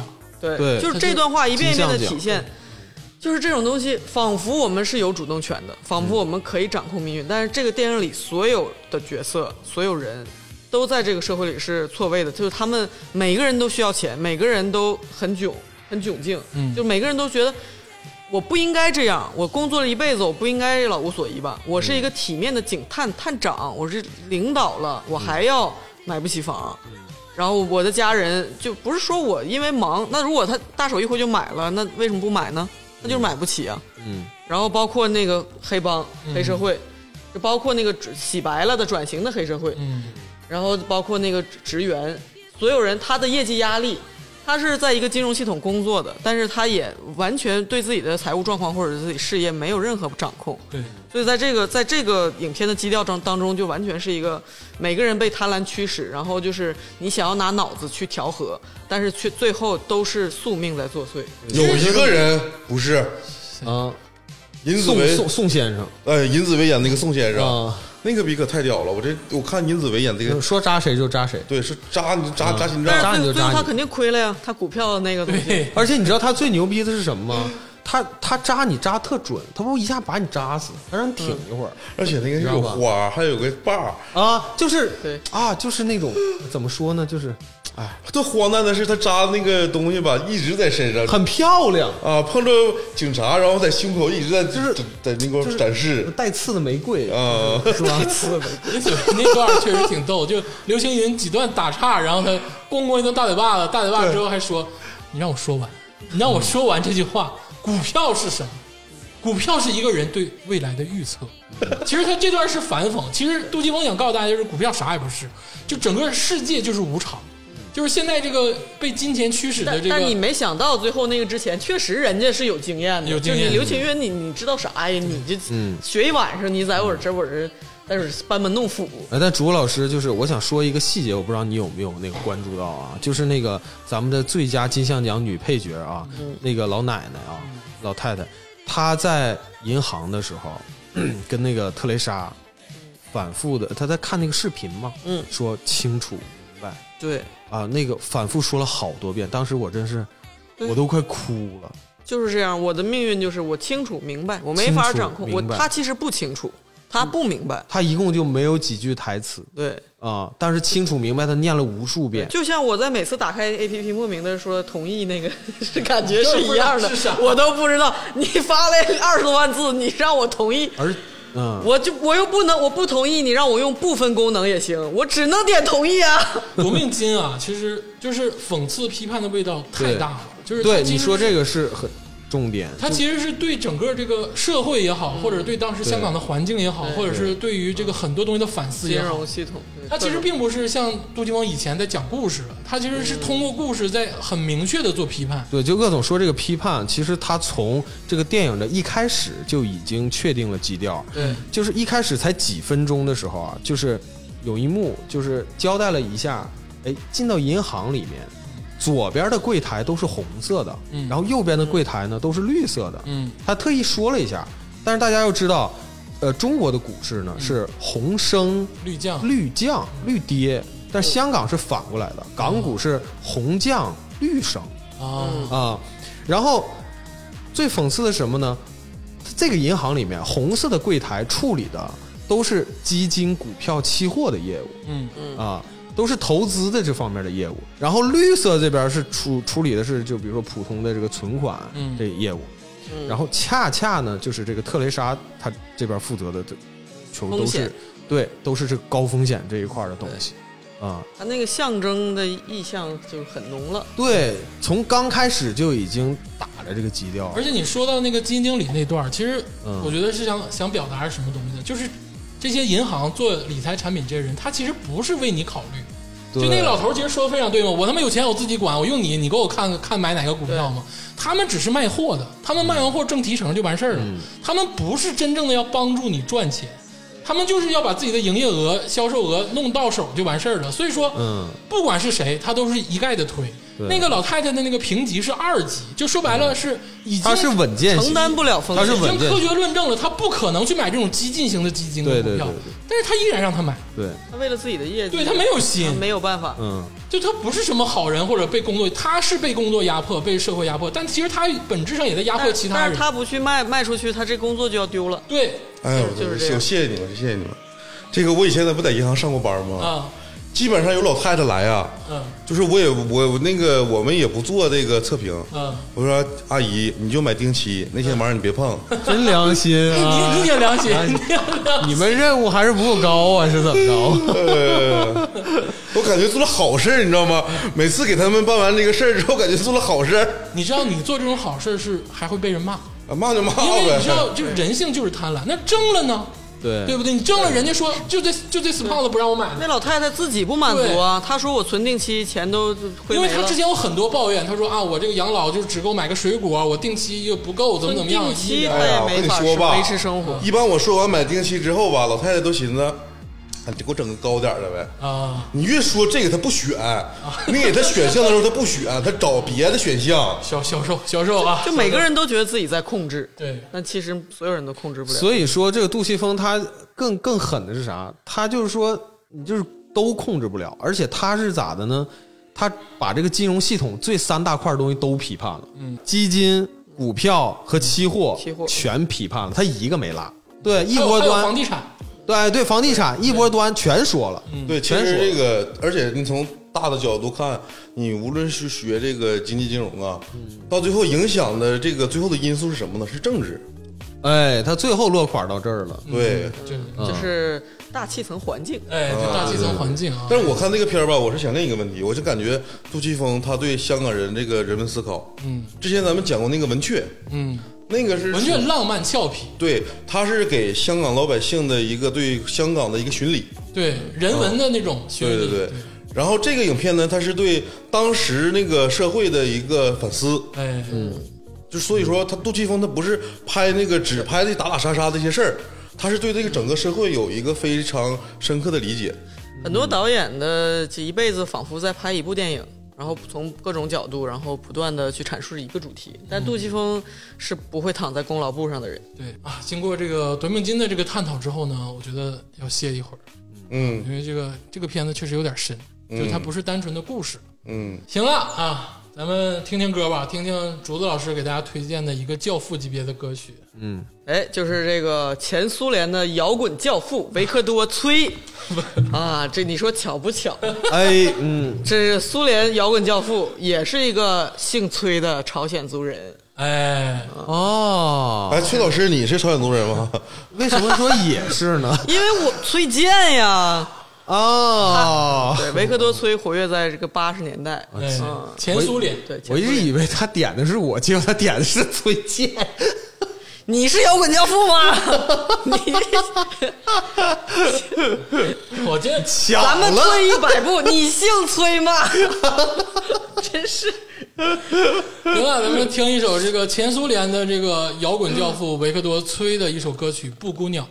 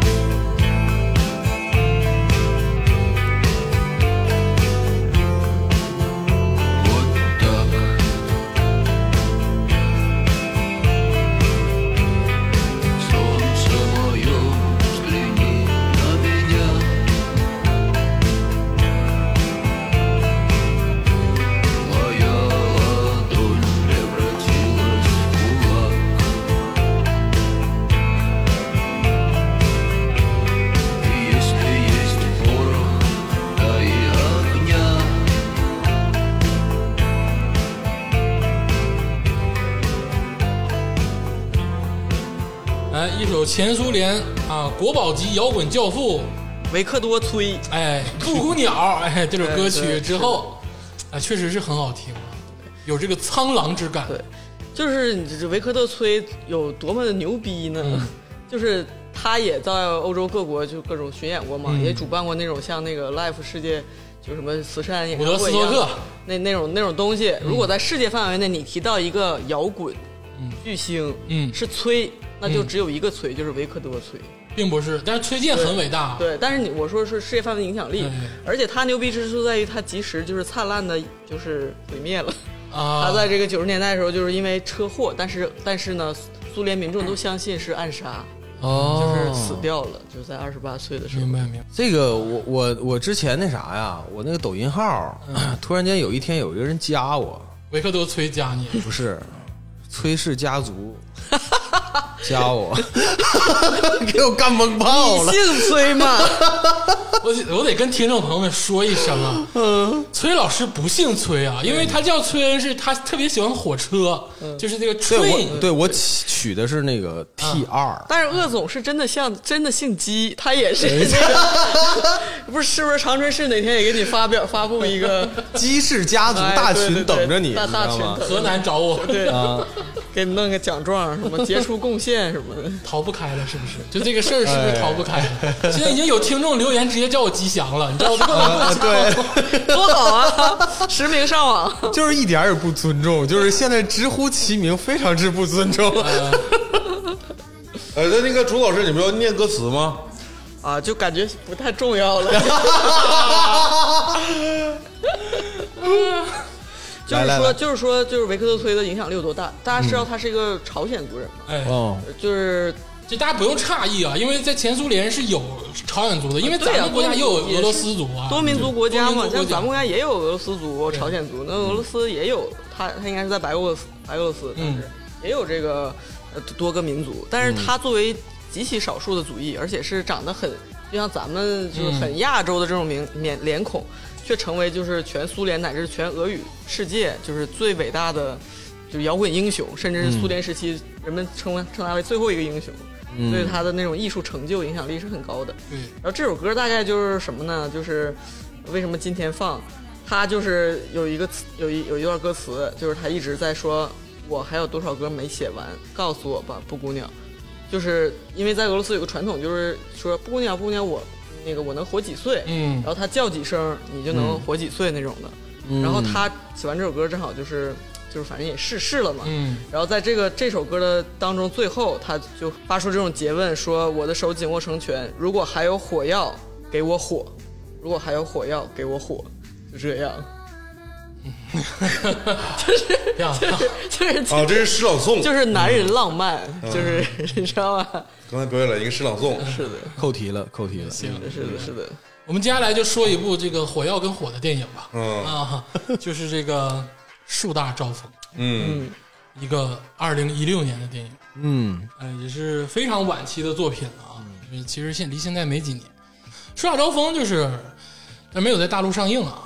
就是它是一个这个香港上映或者其他地方上映的电影。对。这个片子呢，其实特别的港，就是说白了，写的也是这个香港的事儿。对，讲的是三个著名的大贼，嗯。哎，对，香港人就管这个大，就是这种大盗，哎。或者是大大杀人魔，或者是大一切，都叫都叫贼。对，这个分别讲了三个，警察都叫差人。对差人这个事儿真的是有点古啊，真的。嗯你这你看杜琪峰的电影里，基本上每一个类型片跟枪战片里都有差人，嗯，就是这个台词里都会有差人办案这种。哎，差人这个词儿真的是，就是以前的衙门那种感觉的差人，对咱们现在没有人这么叫。对，是贼就是反派，对。掰的盖就是贼。嗯，差人这个词儿确实他是个很大贼。讲了三个贼，哎，分别是这个由林家栋扮演的这个季正雄，嗯。还有这个由任贤齐扮演的叶国欢，对，还有就是由陈小春扮演的这个卓子强。是的，就这三个，其实就是有啥说啥，都是化名，都是曾经啊出现过的啊，这种就是在香港轰动一时他那个。片头也说了，就是真根据真实事变事嗯，变改编的，在香港轰动一时的这个，就是这个，就是取材于真实。哎，的。犯罪事例呃改编的，有点儿有点像是那种咱们这个国内描写的这种犯罪纪实，嗯，他只是说把它这个电影化了，把它呃但他他是艺术加工了，对把它故事化了，嗯，其实更多的是交代一个在那个时代背景下的一些这些所谓的这些贼吧，他们肯定是坏人啊，他们的这个命运交织跟他们的这个一些人生的这个最后的这个开始到结束的一个故事，嗯他要强调一点，他不是说呃艺术化了他们本来的故事，嗯。他只是把这个三个人物当做素材，嗯，然后凭空又想出了一个故事，对对对，对，他不是说讲他们真正的纪实啊，嗯对。对。这个一定要区分开。这《树大招风》其实是由这个三个导演拍摄三个人的故事，这三个导演分别是这个许学文导演、欧文杰导演跟这个黄伟杰导演。嗯，然后杜琪峰作为一个监制或者作为一个领头人的这个角色，哦然后把这个片子控制起来。就他还是有这个杜琪峰的有非常强烈杜琪峰的影子存在，但其实是三个导演三个小辈儿吧，啊，用自己的能力去拍的这个片子。就为什么要说这个片子？因为我觉得这个片子是杜琪峰处在一个半隐退的状态下去指导，呃，就所谓的这个香港青年一辈的这个导演去拍有他风格的电影。嗯。我想就简单说说这个电影吧。这个电影它是一个讲遗憾的电影，嗯。嗯、它的故事其实最后三条线会有一个交汇，嗯。就是比如说我们三个大贼想要在一起办一个名留青史的大案，三大贼王，对，但其实这个在现实生活中是不存在的。对，但是这三个人呢，其实是有其原型，嗯。而且他这个电影拍摄的时候，他假设假定观众们都知道这三个人的原型，因为他们三个在香港太出名了。嗯所以说，就是他没有仔细交代，就是他们呃之前都犯了什么案、来龙去脉等等的。他假设你知道，对，就其实这三个人也经常在别的电影中出现，比如说那个《金鸡》里面不就有那个胡军扮演那个叶继欢吗？就是就是呃那种在电视上大规模追捕，然后他那个持枪那个 AK 那个那个画面，然后所有人就把他当一当成一个好像是名人吧，对。可以说是。就是这，这是他们因为经常被引用，所以说他就假设你都知道，但是所以如果不知道这段故事的朋友看可能会呃有点成有点有点学习成本有点懵，但是也不影响，你就只你就只要知道他们三个过去都是威名赫赫的大坏蛋，对，然后曾经就是犯下滔天大案，就是香港人人都识，然后特别了不起的这么一个状态。然后在这个故事发生是九七嘛左右的时候，他们的状态，嗯，他们经历的转折，还有心态，呃，一整个境遇的这这种变化呀。或者在这这个当中遭遇的各种事情，然后最后的结尾，他们的几个人的遭遇其实是戏剧化了的。对，落寞了的。咱们就是说说这三个人吧，这三个人其实性格特点非常的突出。我觉得首先要聊的就是这个这个季正雄，这个林家栋扮演的。嗯，其实林家栋在这个杜琪峰的这个雕刻下啊，愈发的成熟。嗯。对，就是你包括他最开始是一个小配角也好，包括你看咱们看放逐，他就是个小配角，嗯，然后到慢慢的开始有自己的戏，然后到最后能出演一些角色，到树大招风，他真的是完全的成熟。嗯，林家栋把那个季正雄的那个隐忍、神秘、冷血、猜疑，他整个这个精密思考的过程演得淋漓尽致。哎，我太害怕他那个包了。我问你啊，季仲雄叫什么？连 不知道，就来回换。这个东西是没有确定的。对对季正雄见一个人嗯就编一个名字，对，他在这个片中接触所有人，对他的称呼都不一样。对，他在那个阿辉，就是他呃住住在他家那个好兄弟，嗯最后就是在一家三口在阁楼上那个，嗯。阿辉叫他可乐哥，对。对对对对，因为他经常爱喝可乐奶可乐。然后呢，跟他做生意的那个呃大陆的那个大哥说是连长，连长，对，管他叫朝哥，嗯。对吧？然后他那个呃卖卖他枪的那个人叫他台山老。嗯。嗯。然后呢，有一个裸男，就当时卓子呃卓子强找他嘛，对，就是说那个要找季仲雄和那个叶国宽。其中有一个人裸男，就他把所有衣服什么都脱掉，怕你窃听什么那段，啊记得吧？有其中有一个人也不知道是吹牛还是真的，就说季正雄本名叫邢正南哎，啊，跟我他的家屋祖屋都是我帮他建的，从小就认识。是那个《古惑仔》里那个那个吴志雄，真大哥对对，大哥扮演的啊对啊啊，所以说他真的叫季正季正雄吗？也不知道，不知道，反正但是警方通缉他，他最为人所知的是季正雄。对，但是他以季仲雄的名义去行事的，其实只有那一件大案。他在其他地方有很多的事情是他干的，但是大家安在了叶国欢身上。对，呃或者安在了那个别人的别人身上，对对卓子强身上都不一定。对对，就这个人，他因为他也是最先出镜的一个人，嗯，就是我还是说啊，我说林家栋把这个角色演的太生动了，就是把他你能完全的 get 到，就季仲雄吧，就是现在姑且叫他季仲雄，他的这个整个的人的性格特点，嗯，你说季仲雄到底有没有人味儿？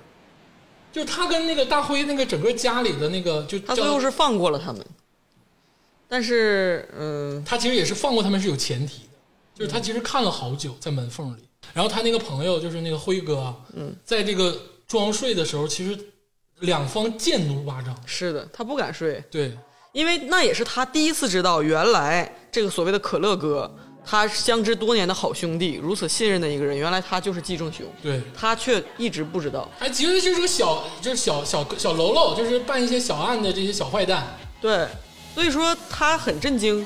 我觉得他如果他确实也报警了，要不然警察不会找到这儿，对对，对吧？所以就是我觉得，呃，季仲雄有没有对阿辉是手下留情呢？因为留情，他是一辈子都这么阴沉，就因为留这一次情就被抓了。你说这个点其实非常的让人玩味啊，确实是有一点宿命感存在对啊。但是因为在那个背景下，其实杜琪峰想要交代的就是这个宿命感。而且你就慢慢我们介绍第二个人物、第三个人物的时候，你就更能发现季正雄的特殊之处。因为你知道这个所谓的贼啊，或者是匪徒啊，其实所谓张狂啊，所谓这个邪恶。嗯但是你发现季仲雄他凸显的点就是冷血，隐忍，隐忍跟冷血，就是你记得有两个这个就是从别的地儿过来的两个年轻的小仔，就是想要跟他干票大的，嗯。他不允许那个人多说一句话，对，真的拿小刀哐哐就给人捅死了。嗯。就那个那个点实在是太生性了，就是他其实才是你看这个整部片子里，叶国欢杀了多少人？你就这个卓子强他这弄死他没有？其实看着都挺大着，都都挺猛的，其实没有，反而是击中熊真的是刀刀致命，对，就是我弄死所有人。而且他从来不都不会展露情绪，对，就是呃，咱们姑且不去揣测他最后那个宿命的结局是不是他唯一一次心软或者怎么样导致的，但是确实一切都非常宿命。他在一开始的时候，呃，在那个丰满楼嗯，有人吐，然后有人他们不是最后一幕交代了都会过面嘛，有的人在那大呼小叫的时候，他就很礼貌的在那儿扮演他的那个角色，就站那看着，然后挑人的时候呢，那个连长说我们都是当过兵的，都绝对给你。他就很冷血的说，我只要两个人就够了。对，然后去观察那个地形金库的时候，他也拿个报纸，就跟普通的上班族一样。那两个小弟说，其实你就是季中雄吧，怎么怎么样的。嗯，他当时就一边给他们点钱，一边就是完全没有露任何的声色，然后哐就就马上就做掉他们。哎，那个那个那个反差，他那个杀人前的那个平静，跟那个就是无所谓的那个状态，对真的是演的太到位。而且林家栋确实因此啊，就是拿到了很多奖项，就是他终于成了的，也是因为这个哦他所饰演的这个季正雄。这个说完季正雄啊，就是要说这个第二个，就是跟季正雄成强烈反差状的这个卓子强，嗯，就是这个陈小春扮演的。对，就我啊，之前就一直觉得陈小春是一个所谓的这个综艺明娱乐明星，就是也演电影、也很唱歌，但每个都挺厉害的，但是不是那种就是特别实力派的演员啊。他是演员啊，对，但是你在这部片子里，你就发现，我操，这拿捏的到位，唱歌还是牛逼，就都牛逼，唱的唱的不错。你竟然有人敢切陈小春的歌，是我我也踹他。你怪不得人家这个披荆斩棘的哥哥拿了第一名啊，就是就各方面素质真到位。我就没有觉得啊，陈小春在这部戏里跳，就没有觉得陈小春在这部戏里跳戏。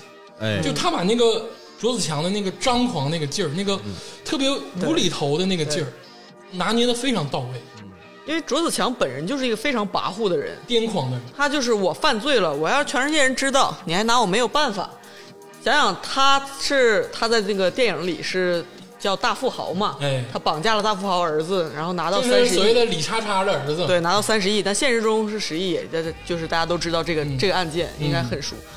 当时他也不跟你讲条件，你报警喽。对对吧？我唱我的歌，你还敢切我的歌？就是他一切无所谓的那个表现。到他拿到钱，开着跑车，他把钱捆在跑车的那个车顶上，绕着海岸线一路飞驰而过。这就是我想象不到另一个比这个还是张扬的方法，就装逼展示我有钱。这装逼都装天花板上，是，就太能装了，你知道吗？然后你知道，其实那个片中那个大富豪就是李叉叉，其实也想跟他挺一把，对啊，就在剧中其实想跟他挺一把。警察把，在院外等着呢。对对。结果就是人家直接就去了，嗯，哦，指着警察鼻子证据啊。说嗯，你报不报警？警察说：“李先生，我们就是你现在马上，你只要报警，我马上抓他。”嗯李先生说：“没事儿，我们借钱。”就是这样，就是在在你面对面，就是逼着你没有办法，只能向这种小丑屈服。就你知道这，我觉得那个李叉叉真是恨得牙根痒痒啊！说，而且到到最后的时候，他他这个人是什么性格呢？像另外两个人，嗯、季正雄、叶国欢，嗯，他们虽然是走旁门左道，哎呃但是他也是富贵险中求，都是为了一个富贵和生存，对对吧？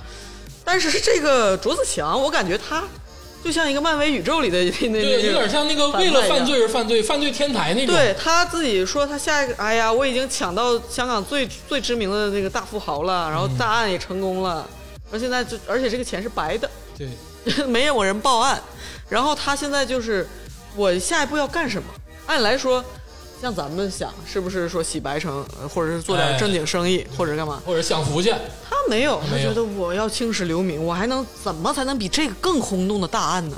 他的原话是：“我是攀登攀攀岩运动员，对，我要攀喜马拉雅山。”嗯，就是他后来绑架了一个富豪，也是后来让他媳妇儿给赎金什么的。无所谓的。那媳妇儿说：“我给你八千万，什么现金马上给他。”他无所谓了。对，他电话一摔说：“不管了，这个人给他扔海里算了。”我想到了我要做什么，我要做一个大案。哎，我要找到叶国欢和季正雄雄，我们三大贼联手在回归庆典上，不拉不拉不拉，就是就是，当时他就是他就是疯子，对，疯子啊，疯子。对，因为四大天王都能再聚首，我们三个为什么不能再聚首？哎呀，这是不可能的啊！就是说白了，他是一个有点小孩心性的一个一个一个坏人。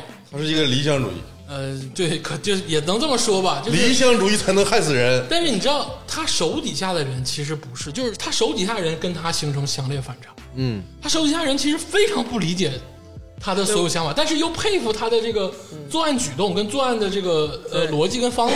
对，那你不服怎么办？这么疯对疯子你讲不了道理，他今天能把人踹下海，明天也能把你踹下海。然后还有一点就是他找人的时候，他直接开了一个热线，就是让全港全世界那会儿有点荒诞，所有人只要有这个另外两大贼的消息，都可以给我打热线。对然后只要你声称有他们的线索，我就给你钱，我就给你钱。对，还挺多钱的，十万还是一百万？对，一百万。然后说如果只能联系到他，就直接给你给上千万。对，但是他那个流程也是很那个什么的，他就因为所有人好多人向他爆料嘛，我哪怕我挣个几千一万也行啊，也就说句话的事儿，我好像在哪儿哪儿看见过他，就给钱。嗯，然后所有那种男女老少，第一个步骤像去他那个大 limo 里面，先把衣服全脱干净，一丝不挂坐在他面前讲，就因为他怕你是警察带窃听器或者是什么的嘛。嗯。就是我觉得任何人，你坐你你脱的全裸，然后坐在另外另外一个穿西服的人面前，你你应该都没有任何的自信心、自尊心，说出完整的话。但这里头就出彩，就出彩在那个大哥，就是那个国仔里演大哥那个那个那个那个演员。一丝不挂，侃侃而谈。侃侃而谈，我操！你这吹牛逼，我去我当时看到那儿的时候真的笑了，我说这太他妈黑色幽默了。然后那个警察也是说，他是刚放出来，他原来大哥，他可能是回归之前 N 年前还以为是自己是黑社会呢那种感觉，在那吹牛逼，我能联系所有人。警察就讽刺他说：“你进去之前啊，这现在都没有人用 BB 机了，还找他，两年前死了，就是一种时过境迁的那种感觉，就巨荒诞。你说完这个卓子强啊，接下来就要说一个，就一我觉得是最复杂的一个人物，也是剧中这个矛盾点最多的一个人物，嗯，就是这个叶国欢，嗯。又是任贤齐，又是任贤齐，就是哎，我跟你说，真的就是任贤齐得给杜琪峰磕一个。真的，任贤齐这在这个电影里哎，你你能想象到夏日么么茶？变换造型、啊，跟树大招风？哎，你能想象到吗？你想象不到，这是一个人。就是他之前也你都不用说是《夏日么么茶》跟这个片儿，就是在这一个片儿里边儿，任贤齐那几个造型，啊那几个造型，刚开始刚开始那个秃头，侧着身，你嘚不嘚瑟吧你就说。肌肉。我就是害，我真我就我是害怕加惊讶，因为太凶了，你知道那个是对面女孩看过来的任贤齐啊，那个造型你完就就是个悍匪，太悍了。拿这个 AK 告诉你这个枪得怎么拿才能射得稳，而且他的一颦一笑，嗯。嗯，就是他的那种神态，完全让你带入。就是人的，我就觉得人的五官和你天生的皮囊，真的就只是，只是一一个点点。皮囊而已。一个人的魅力和你要展现你的情绪，真的是人人能就太多可能性呃，了。就是他有两幕角色转换啊，那个表情真的是，嗯，绝了，就绝了。简单说一下，站在那个船上啊，你那个朱老师说，朱老师说，我简单说一下叶国欢这个人的几段人生。嗯，他是这里面应该是呃最出名的，嗯因为他是他的影像被拍到过计时，对，够悍他。对，压着那个枪 AK，他当时后来也不是跟人讲解嘛，怎么拿着枪，所有人都看过他那个影影绰绰的影像，嗯他就是远距离拍摄的。然后呢，他在那个这这个大案办完了又没被抓，然后就已经变成所有就是全岛传奇了。哎，他当时又在走私一批就是毒品还是什么的，反正在违法犯罪的行动之中，在那个船上，兄弟们都跟他拼命啊，就是剑拔弩张的时候，他突然神经紧张，看到对面来了一批船，对，然后他就是觉得公就警察，有要抓他，然后船夫就跟他说不是啊，人家有牌照的，那是另一个帮派转型的。是在搞在走私的。说说现在人家已经做电器了，电器生意有牌照的，在大陆有牌照，然后说任贤齐眼睛都直了。我们在这儿脑袋别裤腰带上挣这点钱，他们就是大大方方的，就一大光明正大的船队，然后就弄点倒腾点电器，当时九七之前嘛，就赚到笑。哎，我觉得我也可以干这个呀。就倒腾点画王啥的电视，就那一个表情，就那一个表情，直接转过来就变成富翁了。对他，他就那个那面船取一大堆船过来的时候，就感觉他的这个 old school 的这个贼的形式一下就被时代冲击了那种对啊。对对对对对，而且在之前有一个交代是，他们就抢完这个金子这种东西去分赃嘛，去找这个人家销路的。两年才销掉啊，不要对再来找我了。要打折。你上次的货我两年才销掉。就那个时候，你就感觉他虽然狠，但是他又那个被压制，嗯对穷途末路，然后呢又要装一个逼的那个感觉，他就刻画的淋漓尽致。人家那个嚣张的人也不敢惹他。对你是叶国欢嘛？但是我只能说，就是最后一次了你，你强买强卖，那我也认了，欢哥。嗯但哪怕强买强卖，他其实得到的也不多。对，也没有人家卖彩电的搞倒腾彩电的。那当然了，最后他在船上被这个新的那个犯罪形式冲新时代来临了，对，他就想说，不就是搞条子吗？我也去弄啊。然后，然后就到了片中中间一段，他戴着眼镜，西服革履，像一个就是商务人士一样，呃，那个，哎呦，那造型一下就变了。哎，但也是帅的 对，啊。但是就是几番呃，就是在大陆的这个遭遇啊，嗯就是包括这个花送花瓶啊，因为之前其实大陆有很多所谓的民间俗语嘛，就是什么呃送烟送酒研究研究啊，送花瓶花钱摆平，嗯，你怎么能 就是这是一些原来古早古早刚刚刚开放的时候的一些俗语，就是确实市场的冲击之下腐蚀了一些我们的这个官员。哎，对吧？但是呢，这个就说这个叶国欢他的遭遇，他想做正经生意，拿到条子，然后去呃，就等于是倒腾这个电器嘛，也是，他要压货，哎他要求人，对。他要打通这个官场的关系。对，在这个三次送花瓶，分别是工商、海关和公安局，嗯，就是工商海关也就够了。后来他们黑吃黑，不是黑吃黑，其实官吃黑了，把他那个货弄走之后，那是他最后出离愤怒的时候。对，在最后办案那个环节，然后就是咱们公安部门就把他那个货送还给他了嘛，就说这事儿就算了，我帮你找回来了，你再送我花瓶就完了，对，对吧？那个时候任贤齐就彻底出离愤怒，对我他妈就是他还是没有忘记他说他抢我，对。他当时的点就是我是谁，你知不知道我是谁？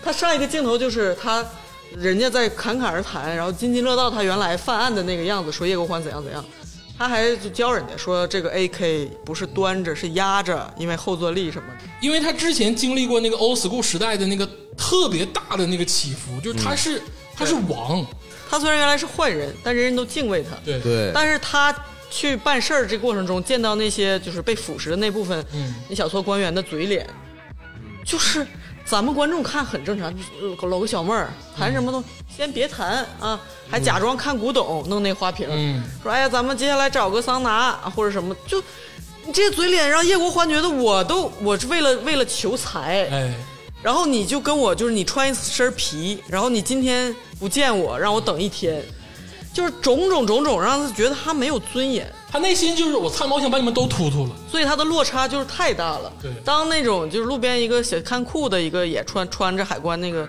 小职员都能跟他弄两下，他就他就觉得他落差太大了，所以到最后的那个环节，他的货找回来，嗯嗯，绷不住了，中间那个前客就林雪演那个人就劝他算了算了，没什么损失，回来了。对，然后那个那个公安局长也说，哎，你也没什么损失嘛，就互相给个面儿就算了什么的。对，但是他真的是压不下去了，他这一路的遭遇，使得他当时就是愤怒的喊出来说：“他抢我，我是谁？你知道我是谁吗就其实是有这么说吧，其实那个高官也是给面子的，他是对让任贤齐的那个伙伴打了他一顿，？”对啊，就消消气儿嘛，让他消消气儿。但是很会办事儿了。这个官儿是其中里面唯一没有说吃喝嫖赌干嘛，对。对。他其实非常感觉，至少表面上看还是义正言辞的。嗯。而且我觉得他说的一句话非常对，嗯。他当时震慑叶国欢。嗯。啊，他虽然花瓶也拿了，嗯。但是事儿也摆了，但是他是喝着茶就感觉比较文化那一派的。嗯。他说叶国欢说你不要把自己看得这么重，嗯你就是一个唯利是图、干走私的小资派。嗯，就是我们根正苗红的那个那个话术，他又拿出来，但是你听着冠冕堂皇，但你仔细想，叶国欢不就是干这个的吗？但其实更重要的是，那个你就是为了钱呢？那个高官最后把枪刮摔桌子上了。对，就是对这种权利还是看这个，但是人家给你的定论是没有错的。我你是为了钱，那你就服软，怎么了？你你要钱还要脸呢？嗯，就是这个。但是就叶国欢是绷不住了啊，对，就他你就感觉他那个落差是太大了，就是他在这个整个这个树大招风中，他整个人物的转变跟他的心理落差是最大的，因为至少那两个人，包括卓子强也好啊，金正雄也好，他们一直是在贯彻，在往上深入，在一一层一层的去铺。但是叶国欢是几个大转折，最后走向了自我灭亡。其实叶国欢就是自我灭亡。他就是自我灭亡，他走他是最不值的。对，因为他最后折在哪儿了呢？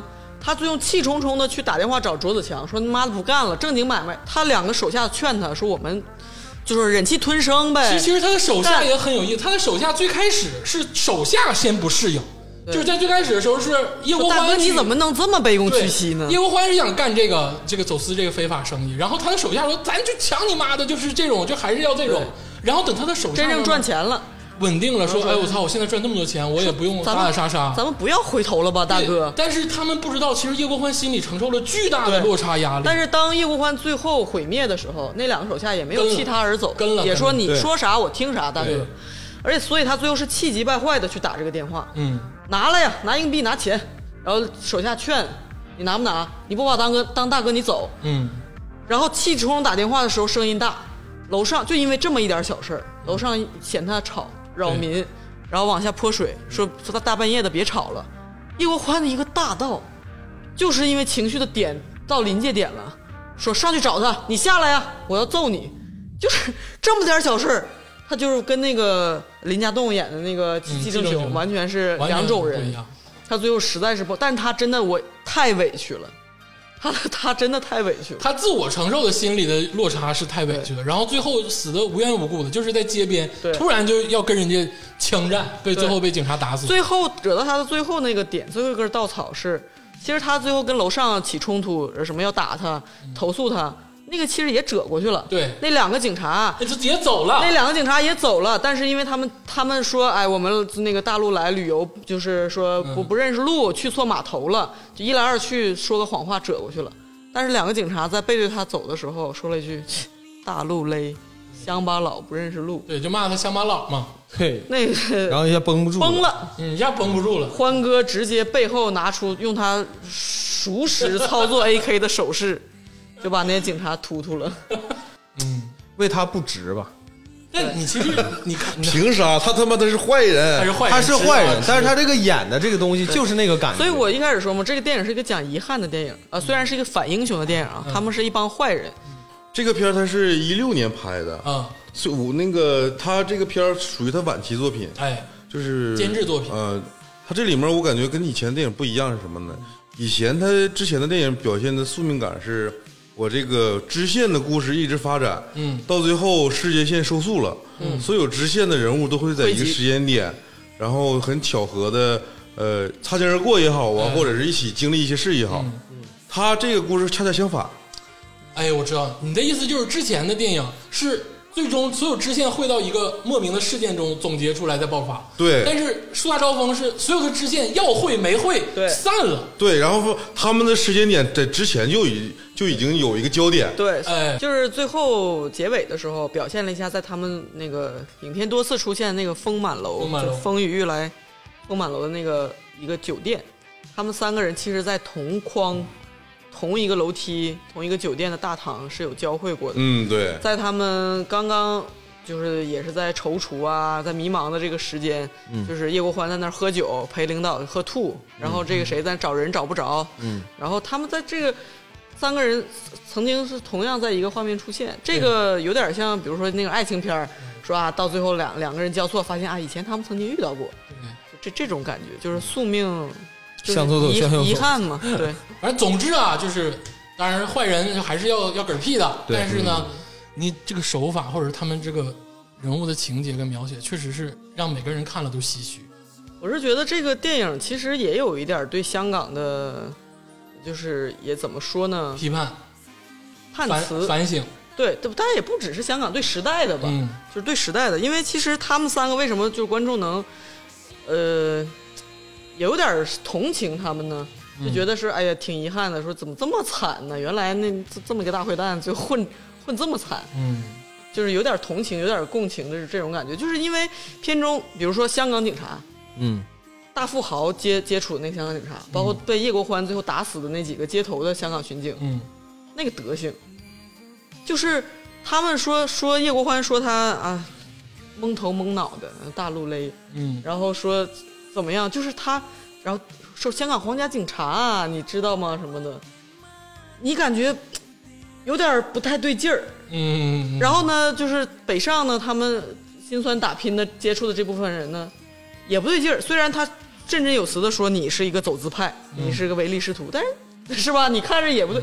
所以说你反而他们在夹缝之中，那好吧，两两两个制度，你到底怎么怎么走？我们就是穷途末路，就是反而这种坏人成了那种反抗腐朽制度的反派英雄。是可以停了，你看你看鄂总一身汗，鄂总已经擦汗了，你知道吗？我看着了。听听一身汗，就是你知道，就是普通人怎么选择，就连这种唯利是图、恶不作大坏蛋都呃，被卷了，就就是被卷了，被时代的洪流卷了，就是所有人都逃不过。董明清也是，就这么回事儿了。行了啊，行还是我们聊回电影嗯啊，就是说说说拍摄手法。哎，你狠呐！嗯，我最开始就说了，我说《树大招风》呢是这个，虽然是因为是三位新导演拍的嘛，只是杜琪峰是监制嘛，他虽然是有这个银河印象的风格，但是其实有一点超越，或者是有一点改变杜琪峰原有的那个美学的这个感觉跟印象，嗯对。就是他特别的含蓄。当然，他其实有几个镜头也很美啊，包括最后那个定格在那个丰满楼，他们三个人都出现，但其实都不是主要站位的那三个点，就是那个，中心是一个服务员，哎，对，那 史上最牛服务员。那个整个的截图其实就特别能表现出这个镜头的美感，但本身到一六年的时候，杜琪峰是含蓄的，嗯，就不像之前绽放过的那个美感存在。行啊，说大招风啊，推荐看一看啊任贤齐让我嘚瑟，对，快 快看一看。可以看一看啊，但是在哪看你们自己找啊，反正演技确实太好了，任贤齐这个真的刷新我对他的认识。可以看。太会拍了，说完这个这个树大招风啊，树大招风是一个讲这种大贼嘛，这个三大贼王嘛。接下来呢，就说一个，其实跟杜琪峰我感觉完全没有关系，但他确实是杜琪峰老师拍的一部电影。哦哎，就是这个二零一二年的《独战》。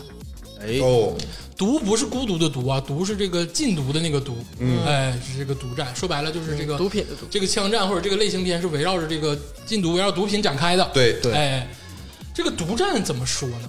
当然，首先啊，这个班底也很过硬啊，嗯，古天乐和这个孙红雷，对，哎，然后包括像黄奕啊，还有钟汉良啊什么，其实挺多人。但是他呀，这个整个的拍摄手法，就拿独占跟什么这个这个放逐比啊，跟什么后来我们要讲到的 PTU 啊，或者是我们之前讲过的所有的枪火，就是这种有杜琪峰美感的电影比，独战是没完全没有。嗯，对，因为我记得当年上映的时候，我看完之后，我呃我并不知道这是杜琪峰拍的，哎，对，但是没想到是杜琪峰，没想到是杜琪峰。嗯，一点都没想到就是。他有一点纪实的感觉，就是特别像他完全那种国内纪实大案要案 对红蜘蛛，对纪录片儿。我不知道大家对《独战》怎么嗯看啊？但是因为《独战》之前也是在各种电视台循环播放过好久的一部电影，嗯。我每次看完都震撼，嗯，就是最开始震撼我就是。就当那个孙红雷做卧底的时候，从这个屁股里把那个对。就是拉出来的时候，然后那个镜头其实给了很多人，包括一些你一看就是很没有路文化人路人，很无辜的女性在那哭着，然后底下有个盆儿，然后在那拉，然后因为一旦那个破裂，他就会身亡嘛。哎，我就觉得那个地方真实的要命，尤其你说你再吃点那个那个就是松花蛋跟、那对，别一边吃饭一边看别。一边吃饭看一边看独占啊，那个地方就真实到让我有点有点想吐啊。但是它确实是那个基调就给你打下来。对，就巨真实无比。独占大概讲了一个什么故事呢？就是一个幻想都市叫金海市，然后它是一个港口城市。嗯，然后呢，在这个城市中呢，古天乐作为这个大毒枭，他不慎被抓。哦，啊，因为一个意外车祸不慎被抓。然后呢，这个孙红雷饰演的这个缉毒警呢，按照这条线儿，然后抓住了这个古天乐。然后古天乐为了求活，一步一步的供出了他的贩毒网上游。下游，对买然后卖家买家，然后这个警察开始去抓这些毒贩的故事，其实也很简单。嗯，但是你知道，这个对于这个犯罪分子的这个描写，这个侧写就是古天乐啊。他其其实我觉得这里的警察反而是一个群体，就是他没有太多的个人英雄主义存在。就是这个警察这个群体，禁毒警这个群体，包括还有这个这些毒贩这个群体，描绘的就是太生性了，就这个张队当然是很厉害，很厉害。就是孙红雷演的这个张队队长。呃，他他按理来说，我觉得应应该是双男主的，就他一直是他们俩在博弈嘛。对，但是张队这个人物就是太英勇了，从始至终都英勇，所以他层次没有就是古天乐演的这个呃蔡天明这么多层次，所以说感觉稍微单调一些。其实张队也很厉害啊，一开始他也是卧底深入里面，就他也屁股里头藏毒品，也是生命危险。包括他后来两边去演，其实他也是哎，两边演那个时候，我觉得孙红雷的演技挺好，嗯就是他那个那个劲儿，你知道，一下子就拿捏出来了。他对尤其是你想象不到，就这个情节，它真实到你想象不到。马上去学那个哈哈哥的时候的那个状态，然后就是他在换衣服的时候就哈哈哈大笑，去马上的去 copy 他整个的人物性格，所有的人都不太理他的时候，你就感觉我操，这个事儿是个真事儿。咱们就好好聊聊那个古天乐演的这个蔡天明。嗯，我觉得这个人绝对是古天乐演艺生涯中就比较重要的一个角色，而且到后来，我觉得他是有悬念的，因为这个人物设置。除了杨过，就是他就是蔡天明。杨过在哪？什么杨过？杨过杨过有什么演技？杨过。蔡天明从从一开始出现是毒驾嘛，嗯他在车呃路上车祸，对然后在医院里面呢偶遇那个张队，就等于是他们正在处理另一批那个毒品，就是拉拉毒品贩弹的对他他所以说他就一眼识出他也是跟毒品有关，嗯然后把他抓的，他从一开始就在跑，嗯，他一开始是利用很多什么楼梯啊各种东西一段追逐戏，障眼法。最后跑到了太平间里，对，然后躲到了太平间那个冷柜里，最后知道就堵着他无路可跑，所以说他自己主动出来投降。他把刀放下来，对就这个时候你就看到他，他其实非常的聪明，对他这个人一直都在审时度势。对，他这个角色，我一直觉得他是有什么目的吗？或者他的本性是怎样的呢？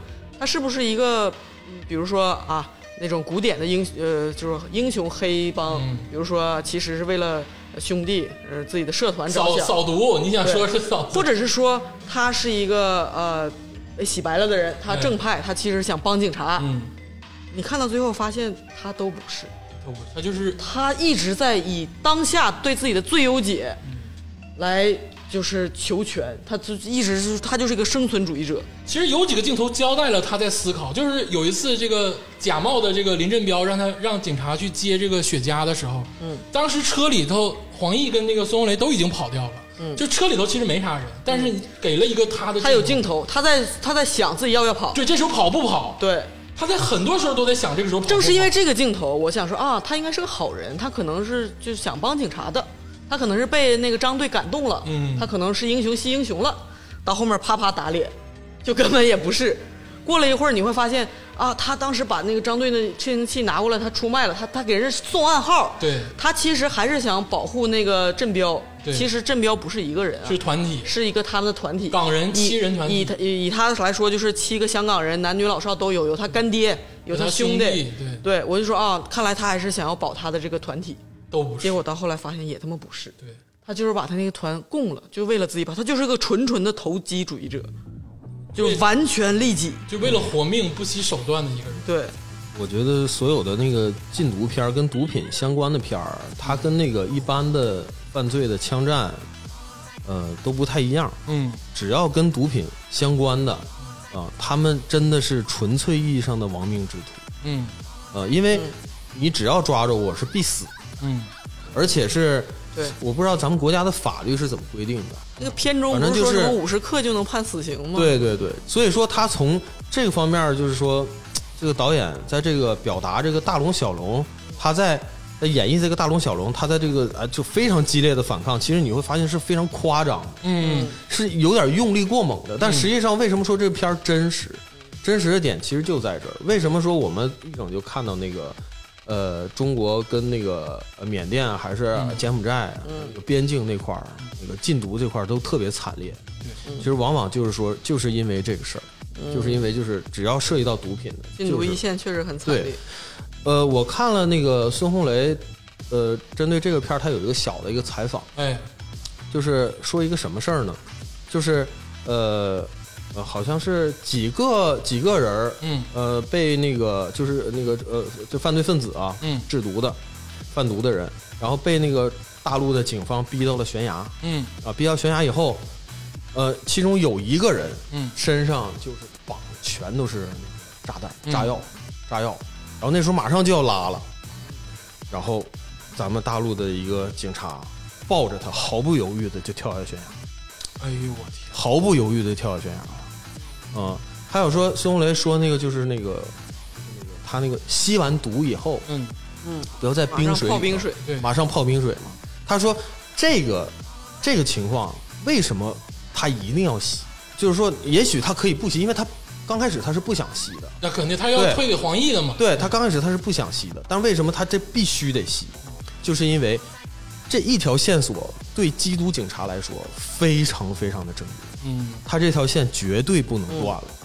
一旦断了，想要再找回来，就相当于是打草惊蛇。嗯。你再想找回来是完全就找不到了，你要付出更大的代价。所以说他就必须得吸，对。包括冒着这个吸毒过量致死的而对，包括后来他第二次他扮演哈哈哥，嗯。嗯他他已经吸完了一次，然后他刚那笔，他说还再来。嗯。再来，已经不要命了，嗯他就为了让对方相信，相信他。要百分之一百的相信，嗯所以说他又给自己又加戏，因为他虽然要扮演哈哥，他还要就是怎么说呢？呃以黑道做生意的角度去压制对方，对那才哎能像真正的黑道。对就是我就是他妈狠，嗯，我就是狠，但确实是往往很多制毒的人，他确实他可能他真的不吸，坏别人。咱既然聊到这儿了，就多聊聊。其实中国对于这个禁毒或者毒品这个事儿，其实非常的严肃，因为我们、啊我们的这个屈辱的开端，就包括近代史的开端，其实就是、嗯这大家都知道鸦片战争。一八四零年，对对，鸦片战争，就大家都背过嘛，就是是鸦片战争这个事儿。所以说，咱们啊，真的是对于这个东西是零容忍，就 是没有办法，从上到下都是零容忍。对就你不可能像别的国家，像加拿大、什么荷兰或者德国，就是那些那些国家还就是有点这个这这些事儿，就咱是不可能的。而且每个人的心结也都在这儿。就这个所谓的自由之风有这种鼓吹的，那你看看你愿不愿意你的孩子有这个像美国青少年一样 drug abuse 的这种风险？大家我我觉得至少我们现在是一个更好的环境。因为你这个就是历史跟人的情节太重了，就是说我们对这个东西的恨是最重的，因为我们屈辱的开始就是在这儿，因为我们这个已经超脱了法律，是我们这个这个民族对于这件事情就是零容忍，在这件事情上。有点展开了，反正这个回到这个《独占》这部片子啊，这部片子依然是就是一个反杜琪峰的手法的拍摄，就是包括他最后那个枪战，你拿最后那个枪战跟放逐的枪战比，那你就完全想不到是一个人拍的。嗯，你看最后那个枪战，它包括它的调色，它那个烟火，它整个那个人的那个扣扳机或者是躲藏的动作，都跟放逐完全不一样，跟枪火放逐完全不一样，但是其实也挺那个艺术加工的，就太惨烈了。惨烈。就最后那个大战，就是嗯，你看黄奕一遍一遍的被压的时候，我哎呦我的天哪！然后他应该是有个警员，应该是他对象之类的，就冲出去，实在受不了了，对就那种不理智的要要去出去，但到最后发现拦也没用，反正都死了，都死了。只剩下这个古天乐演这个叶天明，到最后真的是对他恨之入骨，就是这个人。他长着这么一张脸，所以老觉得是，你想到最后的时候，其实所有人都是对他是真心相待的，大龙、小龙，包括他那个七人帮，嗯，到最后还叫他天明仔，说你你走怎样的，然后警察也是给了他机会，对他最后被那个张队孙红雷扣住，他最后在中途走投无路的时候就举手了，说啊，我放弃，我怎么样？然后也没有杀的，我要是孙红雷，我一枪就干死他我。真的是我倒是我到最后那段时间，我说不要被他骗，新来的特警不会又被他骗吧？因为最后是特警来嘛，嗯这一批的干警已经死光了。我就想说，这个人太坏了，我真的是每次到重要关头，他总能就是做出最对，而且投威胁小机的小孩。儿，你知道吗？他就整一个那个小孩儿的那个巴士汽车，我操，所有的恶事儿干尽了。我的哎天！天，他真是应该就是平常吧，一点一点挤啊，就是尽量对什么亲情兄弟留余地啊，该各自飞的时候一点不保留，马上炮灰，赶紧就替我死去，我要跑。就为了那个然后马上警察来了，我投降，嗯，对，可以了。我觉得这个独占啊，这个真的是要好好看一看，我觉得震撼是很大的，而且我觉得是真的是很反杜琪峰，就是他抛弃了他所有之前的那个所谓的这个镜头啊、美学呀、或者是这个调色，他完全进入到一个不同的领域。所以说，我们一直在说杜琪峰老师的这个进步跟创新是无限的。好，最后再说一部，就是我觉得是在杜琪峰这个影史生涯中啊，我觉得是一个相对复杂的一部电影，嗯，就是这个 PTU 机动部队，机动部队。啊，这个电影其实很早，是二零零三年的电影，哦，其实也是就是跟大事件那那波左右的嗯那那也不早了，呃，也不也不算早了吧，但是你跟一六年比还是有点早啊。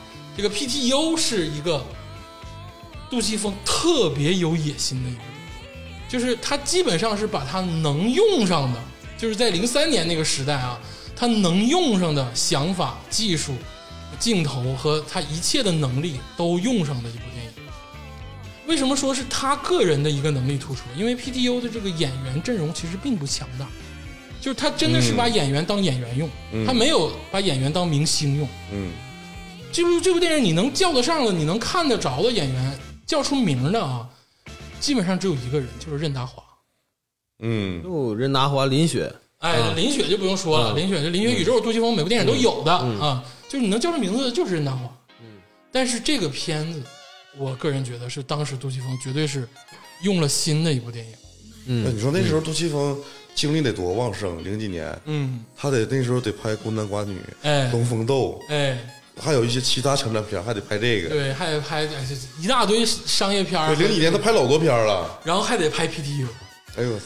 PTU 这个片子怎么讲？PTU 就是一个杜琪峰版的一个多线叙事的一个最精致的结合体。嗯就是大家可能都知道两杆两杆大烟枪嘛，它其实是一个很经典的一个多线叙事，但其实两杆大烟枪是一个喜剧片，大家可能因为喜剧就忘记了这些多线。但其实 PTU 是完全的杜琪峰在秀他自己的这个导演能力的一部电影。嗯嗯嗯其实 PTU 跟神探其实差不多，都是一部寻枪的电影。嗯。就我发现寻枪确实是很多这个枪战片或者类型片，就大家都要拍的这个，包括这个其实这个陆陆川儿也有，对，对，其实不是陆川，是姜文啊，就是也拍过《寻枪》，《寻枪》这个电影嘛，就是《寻枪》这个事件，好像是很多导演非常愿意用的一个情节。但是你看杜琪峰老师拍的这个《寻枪》跟这个多线叙事，它到底有多少线？这个线其实我们刚才在线下捋的时候，都给都给大家捋懵了嗯啊，就捋到让人崩溃。我给大家说说啊，就是大家可以听听，看过的人也回忆一下，这里头到底出现了多少群人？就是群就是势力划分吧，就是一个人也好，或者很多人也好，他都是一个势力划分。首先啊，就是林雪这个丢枪人，就是这个故事的这个开端者，嗯他其实是一个一波人。嗯然后第二波就是这个机动警察部队的这个任达华队伍，嗯。就他们其中这个包括任达华，包括他底下的三个小人儿，也包括后面高层派下来的监督他的这个人，然后后来被他们吸纳进来，嗯。这是任达华队。嗯。然后就是这个同属于这个 PTO 这个机动警察部队的这个赵美琪，嗯。哎，这个女的，哎，带领的这个部队。嗯然后就是这个吸引邵美琪到最终决战场地的那个偷车小孩儿，就偷车贼，砸车，哎，砸车偷车偷东西的这个小贼。对对对，然后还有这个警察上方派的这个黄卓玲的这个高级督察，所谓重案组，嗯。对，就是他又是一个队伍。然后他底下还有这个在这个香港潜伏着这个卧底这个猫仔，嗯。其实也是一个势力。还有就是这个黑帮这块儿的，黑帮 A 就是这个由这个卢海鹏老师饰演的光头，嗯。呃，他的还有他的儿子长毛，就最开始被捅死了这个事儿，嗯这又是一个势力范围。嗯。然后黑帮 B 就是这个高雄老师饰演这个大眼儿，就是他手下的人，呃，这个把这个长毛捅死的，嗯。他其实是不知情的嘛，嗯。就这又是一个势力。然后包括这个王天林，就王晶他爸，哎，饰演的这个就是黑道高层，就所谓的这个叔父辈，叔叔父辈儿，又是一个势力。然后还有就是从这个呃，就是别的地方过来抢劫的一伙这个团体，就抢劫犯，又是一伙势力。我的天，然后还有这个当初这个任达华去找这个线索的时候，找这个长毛线索的时候，这个黑帮 C 的这个就必听的那个情节的那些黑帮人员，他其实又是一个势力。嗯行了，捋不过来了。对，你说就是这么多人，太复杂了，实在是。就最后啊，就是这么多波人，最后促成一个故事。所以这个 就是势力太多。我当时看这个电影的时候，我就第一遍就是完全懵逼。就是你能想想一个导演有多有能力，能把这些东西捏合到一个故事然后让这个故事成型。就大烟枪也没有这么多，嗯嗯，就所以说这个是杜琪峰牛逼的地方。嗯就首先它是一个寻枪的故事，但是其实它是通过很多不同的线，然后是最后汇到一个非常无常的一个结局。嗯而且 PTU 在这个整个这个杜琪峰的这个影史中，他其实也是一个美学感非常突出的电影。他通过音乐、通过节奏、通过镜头，整个他其实有点小放逐的感觉。尤其是这个你也看了，就是任达华他们上楼去找那个长毛控制的那个妓女那个过程我就一直觉得很奇怪，其实哎就是他们很漫长。哎，他上楼的过程非常漫长，而且这个上楼的过程其实他交代的事情不多。其实为什么漫长？他的故事藏在暗中。我给你嗯讲讲，就是只是说这一个片段。对，首先，他们要防止就是外来的那个加入他们队伍那个小孩儿嗯去发现他们干什么，嗯所以说是任达华一个人先上楼，嗯然后其次呢是第二个人上楼的就是那个高层派下来小孩是那个小孩儿已经知道了任达华在执行一个就是私人任务，嗯。但是那个小孩说：“那你得，咱们都是穿一个制服的人呢，就是得得互相保护啊！你穿着这身衣服，咱们就是自己人嘛，这是 PTU 的精髓词语嘛。嗯。就是这个小孩是就第二个上去，嗯。就是然后等这个小孩上去之后呢，那个那两个看他那个警员，然后才上去，就交代了，其实他是用静默的语言镜头交代了所有他们人的心理活动，嗯，所以他这个镜头特别这个很漫长。对，嗯你要不细看的话呢，哎，觉得不知所云。哎而你一细看才知道啊，原来是这么回事儿。有点生涩，对有啥说啥，其实有点生涩，要看几遍，然后对你得去，还得是主观愿意去猜、去想的时候，嗯你才能看懂。对他肯定还是有想法，他是故意这么来做的。对，而且就是进了门以后，哐给那女的一脚，然后还让她把鞋那身上那个鞋印擦掉。我觉得这个细节刻画的非常好。嗯你你你会发现 PTU 里的这个警察，就是任达华这个，就是他这个小队啊，嗯他们没有这个警察的那个，就是所谓的这个这个电影中描写那个警察的那个伪光正的那个。哎，，对，就他们感觉就跟那个黑社会似的。就我举啥说啥，就是当时那个香港警察 PTU 是这个啊，就嗯之前嘛，九月之前嘛，就你感觉他们那个规则特反而特别像黑社会。嗯你尤其是你咣一脚把鞋印擦了，然后还有他们在那个胡同口去劫杀的那个对有哮喘的那个有哮喘的那个兄弟，把鞋脱了给他一顿踹，最后给他踹到就基本上濒临死亡，然后最后拍拍他说：“刚才是不是没事儿啊？嗯是不是什么事儿都没有？”你就感觉他们巨邪。这个故事其实发生在很早期的事情，那个时候，九十年代那个，呃，那个时候吧，这个香港警察，呃，成分多。你看刚才鄂总讲了，警察就有三方，呃，三种编制的不同的这个、哎对这个工作方式，哎，对吧？有督察，哎有刑警，还有重案 PTO，对对对对对。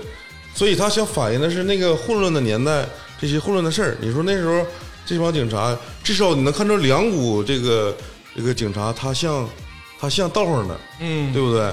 反倒是那些高级督察啥也不是，对，一天天牛逼哄哄。对基层的反而像道上的，然后那个那个高级督察重案组那女的刚开始出现的时候贼鸡巴嘚儿，然后到最后的时候，你知道林雪啊是在片中最窝囊的一个人，然后结果林雪找着枪之后，跟那个高级警察重案组那女的说了说了一句什么：“你开两枪吧，报告好写。”嗯，就因为那个女的在最后枪战的时候就就害怕了，就不行了，就是没看过这个大场面。对，然后结果就林雪一下子牛逼了，英雄了，然后到时跟人家逼逼两句，我觉得那个时候太牛逼了，林雪。而且那时候是林雪他找完枪了，对他在找着枪的一瞬间把那个匪徒给击毙了。哎是，拎着枪，他整个其实他整个片里面吧，他一直在藏着自己那个假枪。对，找到枪之后吧，把那个枪举过头顶，嗯一直在炫耀，然后举着枪跟那个女督察说：“打两枪，打两枪，报告好写。” 而且这个电影里面林雪她不是啥也不是，嗯，她是在这个电影里面唯一一个跟这个王天林，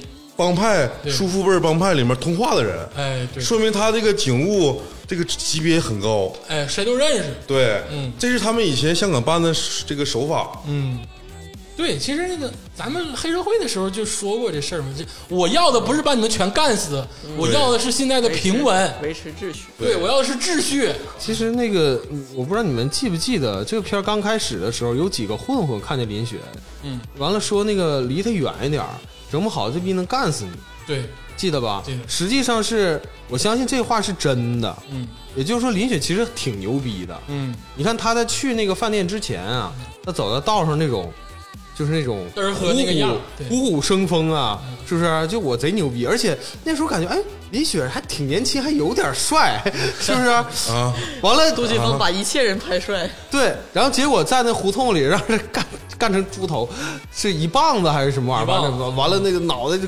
从他脑袋缠上纱布开始，就变狗屁不是了，然后枪也没了，控制不住了，对对电影也开始了，对，完了枪也没了，对啊，而他他那个小细节刻画的特别好，就是上那个玩具枪店、假枪店，弄了一个塑料的枪，然后自己嘎。把那枪说这个枪这个塑料枪有枪管有没有短一点的？说老板说没有，你爱买不买？然后自己给那个模型店敲开了，对，然后自己自己把枪管给嘎了，然后当时还问那个老板说：“你这个枪把有没有黑色的？”没有，自己拿漆给喷的，喷的黑色的枪把，很满意的揣在兜里。然后其中还有一个点啊，就是我还是说，就是任达华饰演的这个 PTO 团队啊，嗯特别的这个像像匪帮啊，像帮派似的，他们到 B 厅去查那个长毛的那个下落，然后碰见了这个所谓的黑帮 C 吧，就这个集团。看着大哥的时候，就很多动作啊，首先是把监控关掉，嗯，然后呢，其次呢是把驱赶出无所谓的人，清场，清场，然后呢挡住各种视线，然后任达华非常冷静且冷血的那个一遍一遍的，就是问呐、控制啊，然后包括施虐呀、那个那个地方就是让我看的就汗毛竖立，有点冷血。就是他让一个脖子上有纹身的小哥，那小哥贼能装逼，你记得最开始时候老牛逼了，对，他妈你们谁呀咋地的，你就是你干死你们，就是那种。当时，但是他的老大其实是知道任达华是什么人的，他的老大就是没有太多的放屁，屁都不敢放。屁都不敢放。然后任达华操你妈上去一大嘴巴子，然后也没有说 然后就一直扇。有点真实了，真就是他扇嘴巴的时候也没有说就是像在任达华饰演大飞的时候有那个情绪，他没有，操，对，就对，就是扇你，就是你。就感觉就是他在用力的扇你，而且他他让那个擦纹身的时候说：“你转过来，脖子上有脏东西，是什么脏东西？擦掉。擦掉。”然后就让那小伙用手指一直擦他自己那个纹身。对，后来擦的血擦脱呼啦皮了，擦球了，然后你就发现那个纹身小伙那老大到最后都绷不住了，就是嗯完全被威慑了，我操！嗯，我就想这个片儿在上映的时候，香港警界是什么感觉？是你们杜杜琪峰你在干嘛呀？那没没啥感觉，因为这个片儿主角是任达华，嗯，任达华的哥哥是谁？自己查一查。哦，呃，谁敢放屁？想拍啥拍啥。啊，行行行，朱老师，你身上有脏东西，我太脏了。擦掉。总之啊，这 PTU 是一个特别彰显杜琪峰导演能力的一部片子，因为他真的是太多线叙事了，就十多条线的叙事，最终汇集成一个故事。嗯就是大家看的时候，第一遍看不懂很正常，嗯就多看几遍。而且我看那个片儿，我最开心的是啥呢？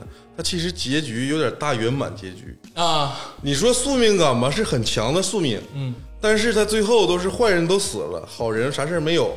嗯，丢枪的警察呢，就是耀武扬威，举着枪，我今天打死了劫匪，我是英雄。嗯，然后这个老天爱笨小孩，对 PTU 这帮他们忙活一晚上，虽然白忙了，但是他们有收获，他把这帮劫匪给干死了。对。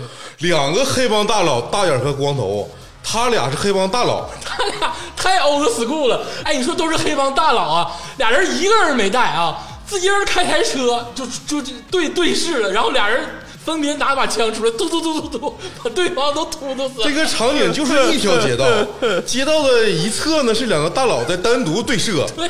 另一侧呢是这个 PTU 打这帮悍匪。对，然后就是整个街街道上全都是枪火声，对你也不知道谁打谁，对吧？就是乱了。这个 PTO 本来是他们看那帮大佬来解决问题的，结果遇上悍匪，然后大佬呢，他们也不管这帮警察，他俩搁这块对峙。整个枪战完事儿之后，一小孩从车里面冒头出来，对，偷跑车了偷车 那小孩冒出来跑了。就是大家都不在一个赛道上不在。一个赛道。但是我刚才说啊，我说任达华饰演的这个 PTO 团队是一个像黑恶势力一样凶狠的角色，但是他又有人性的光辉在。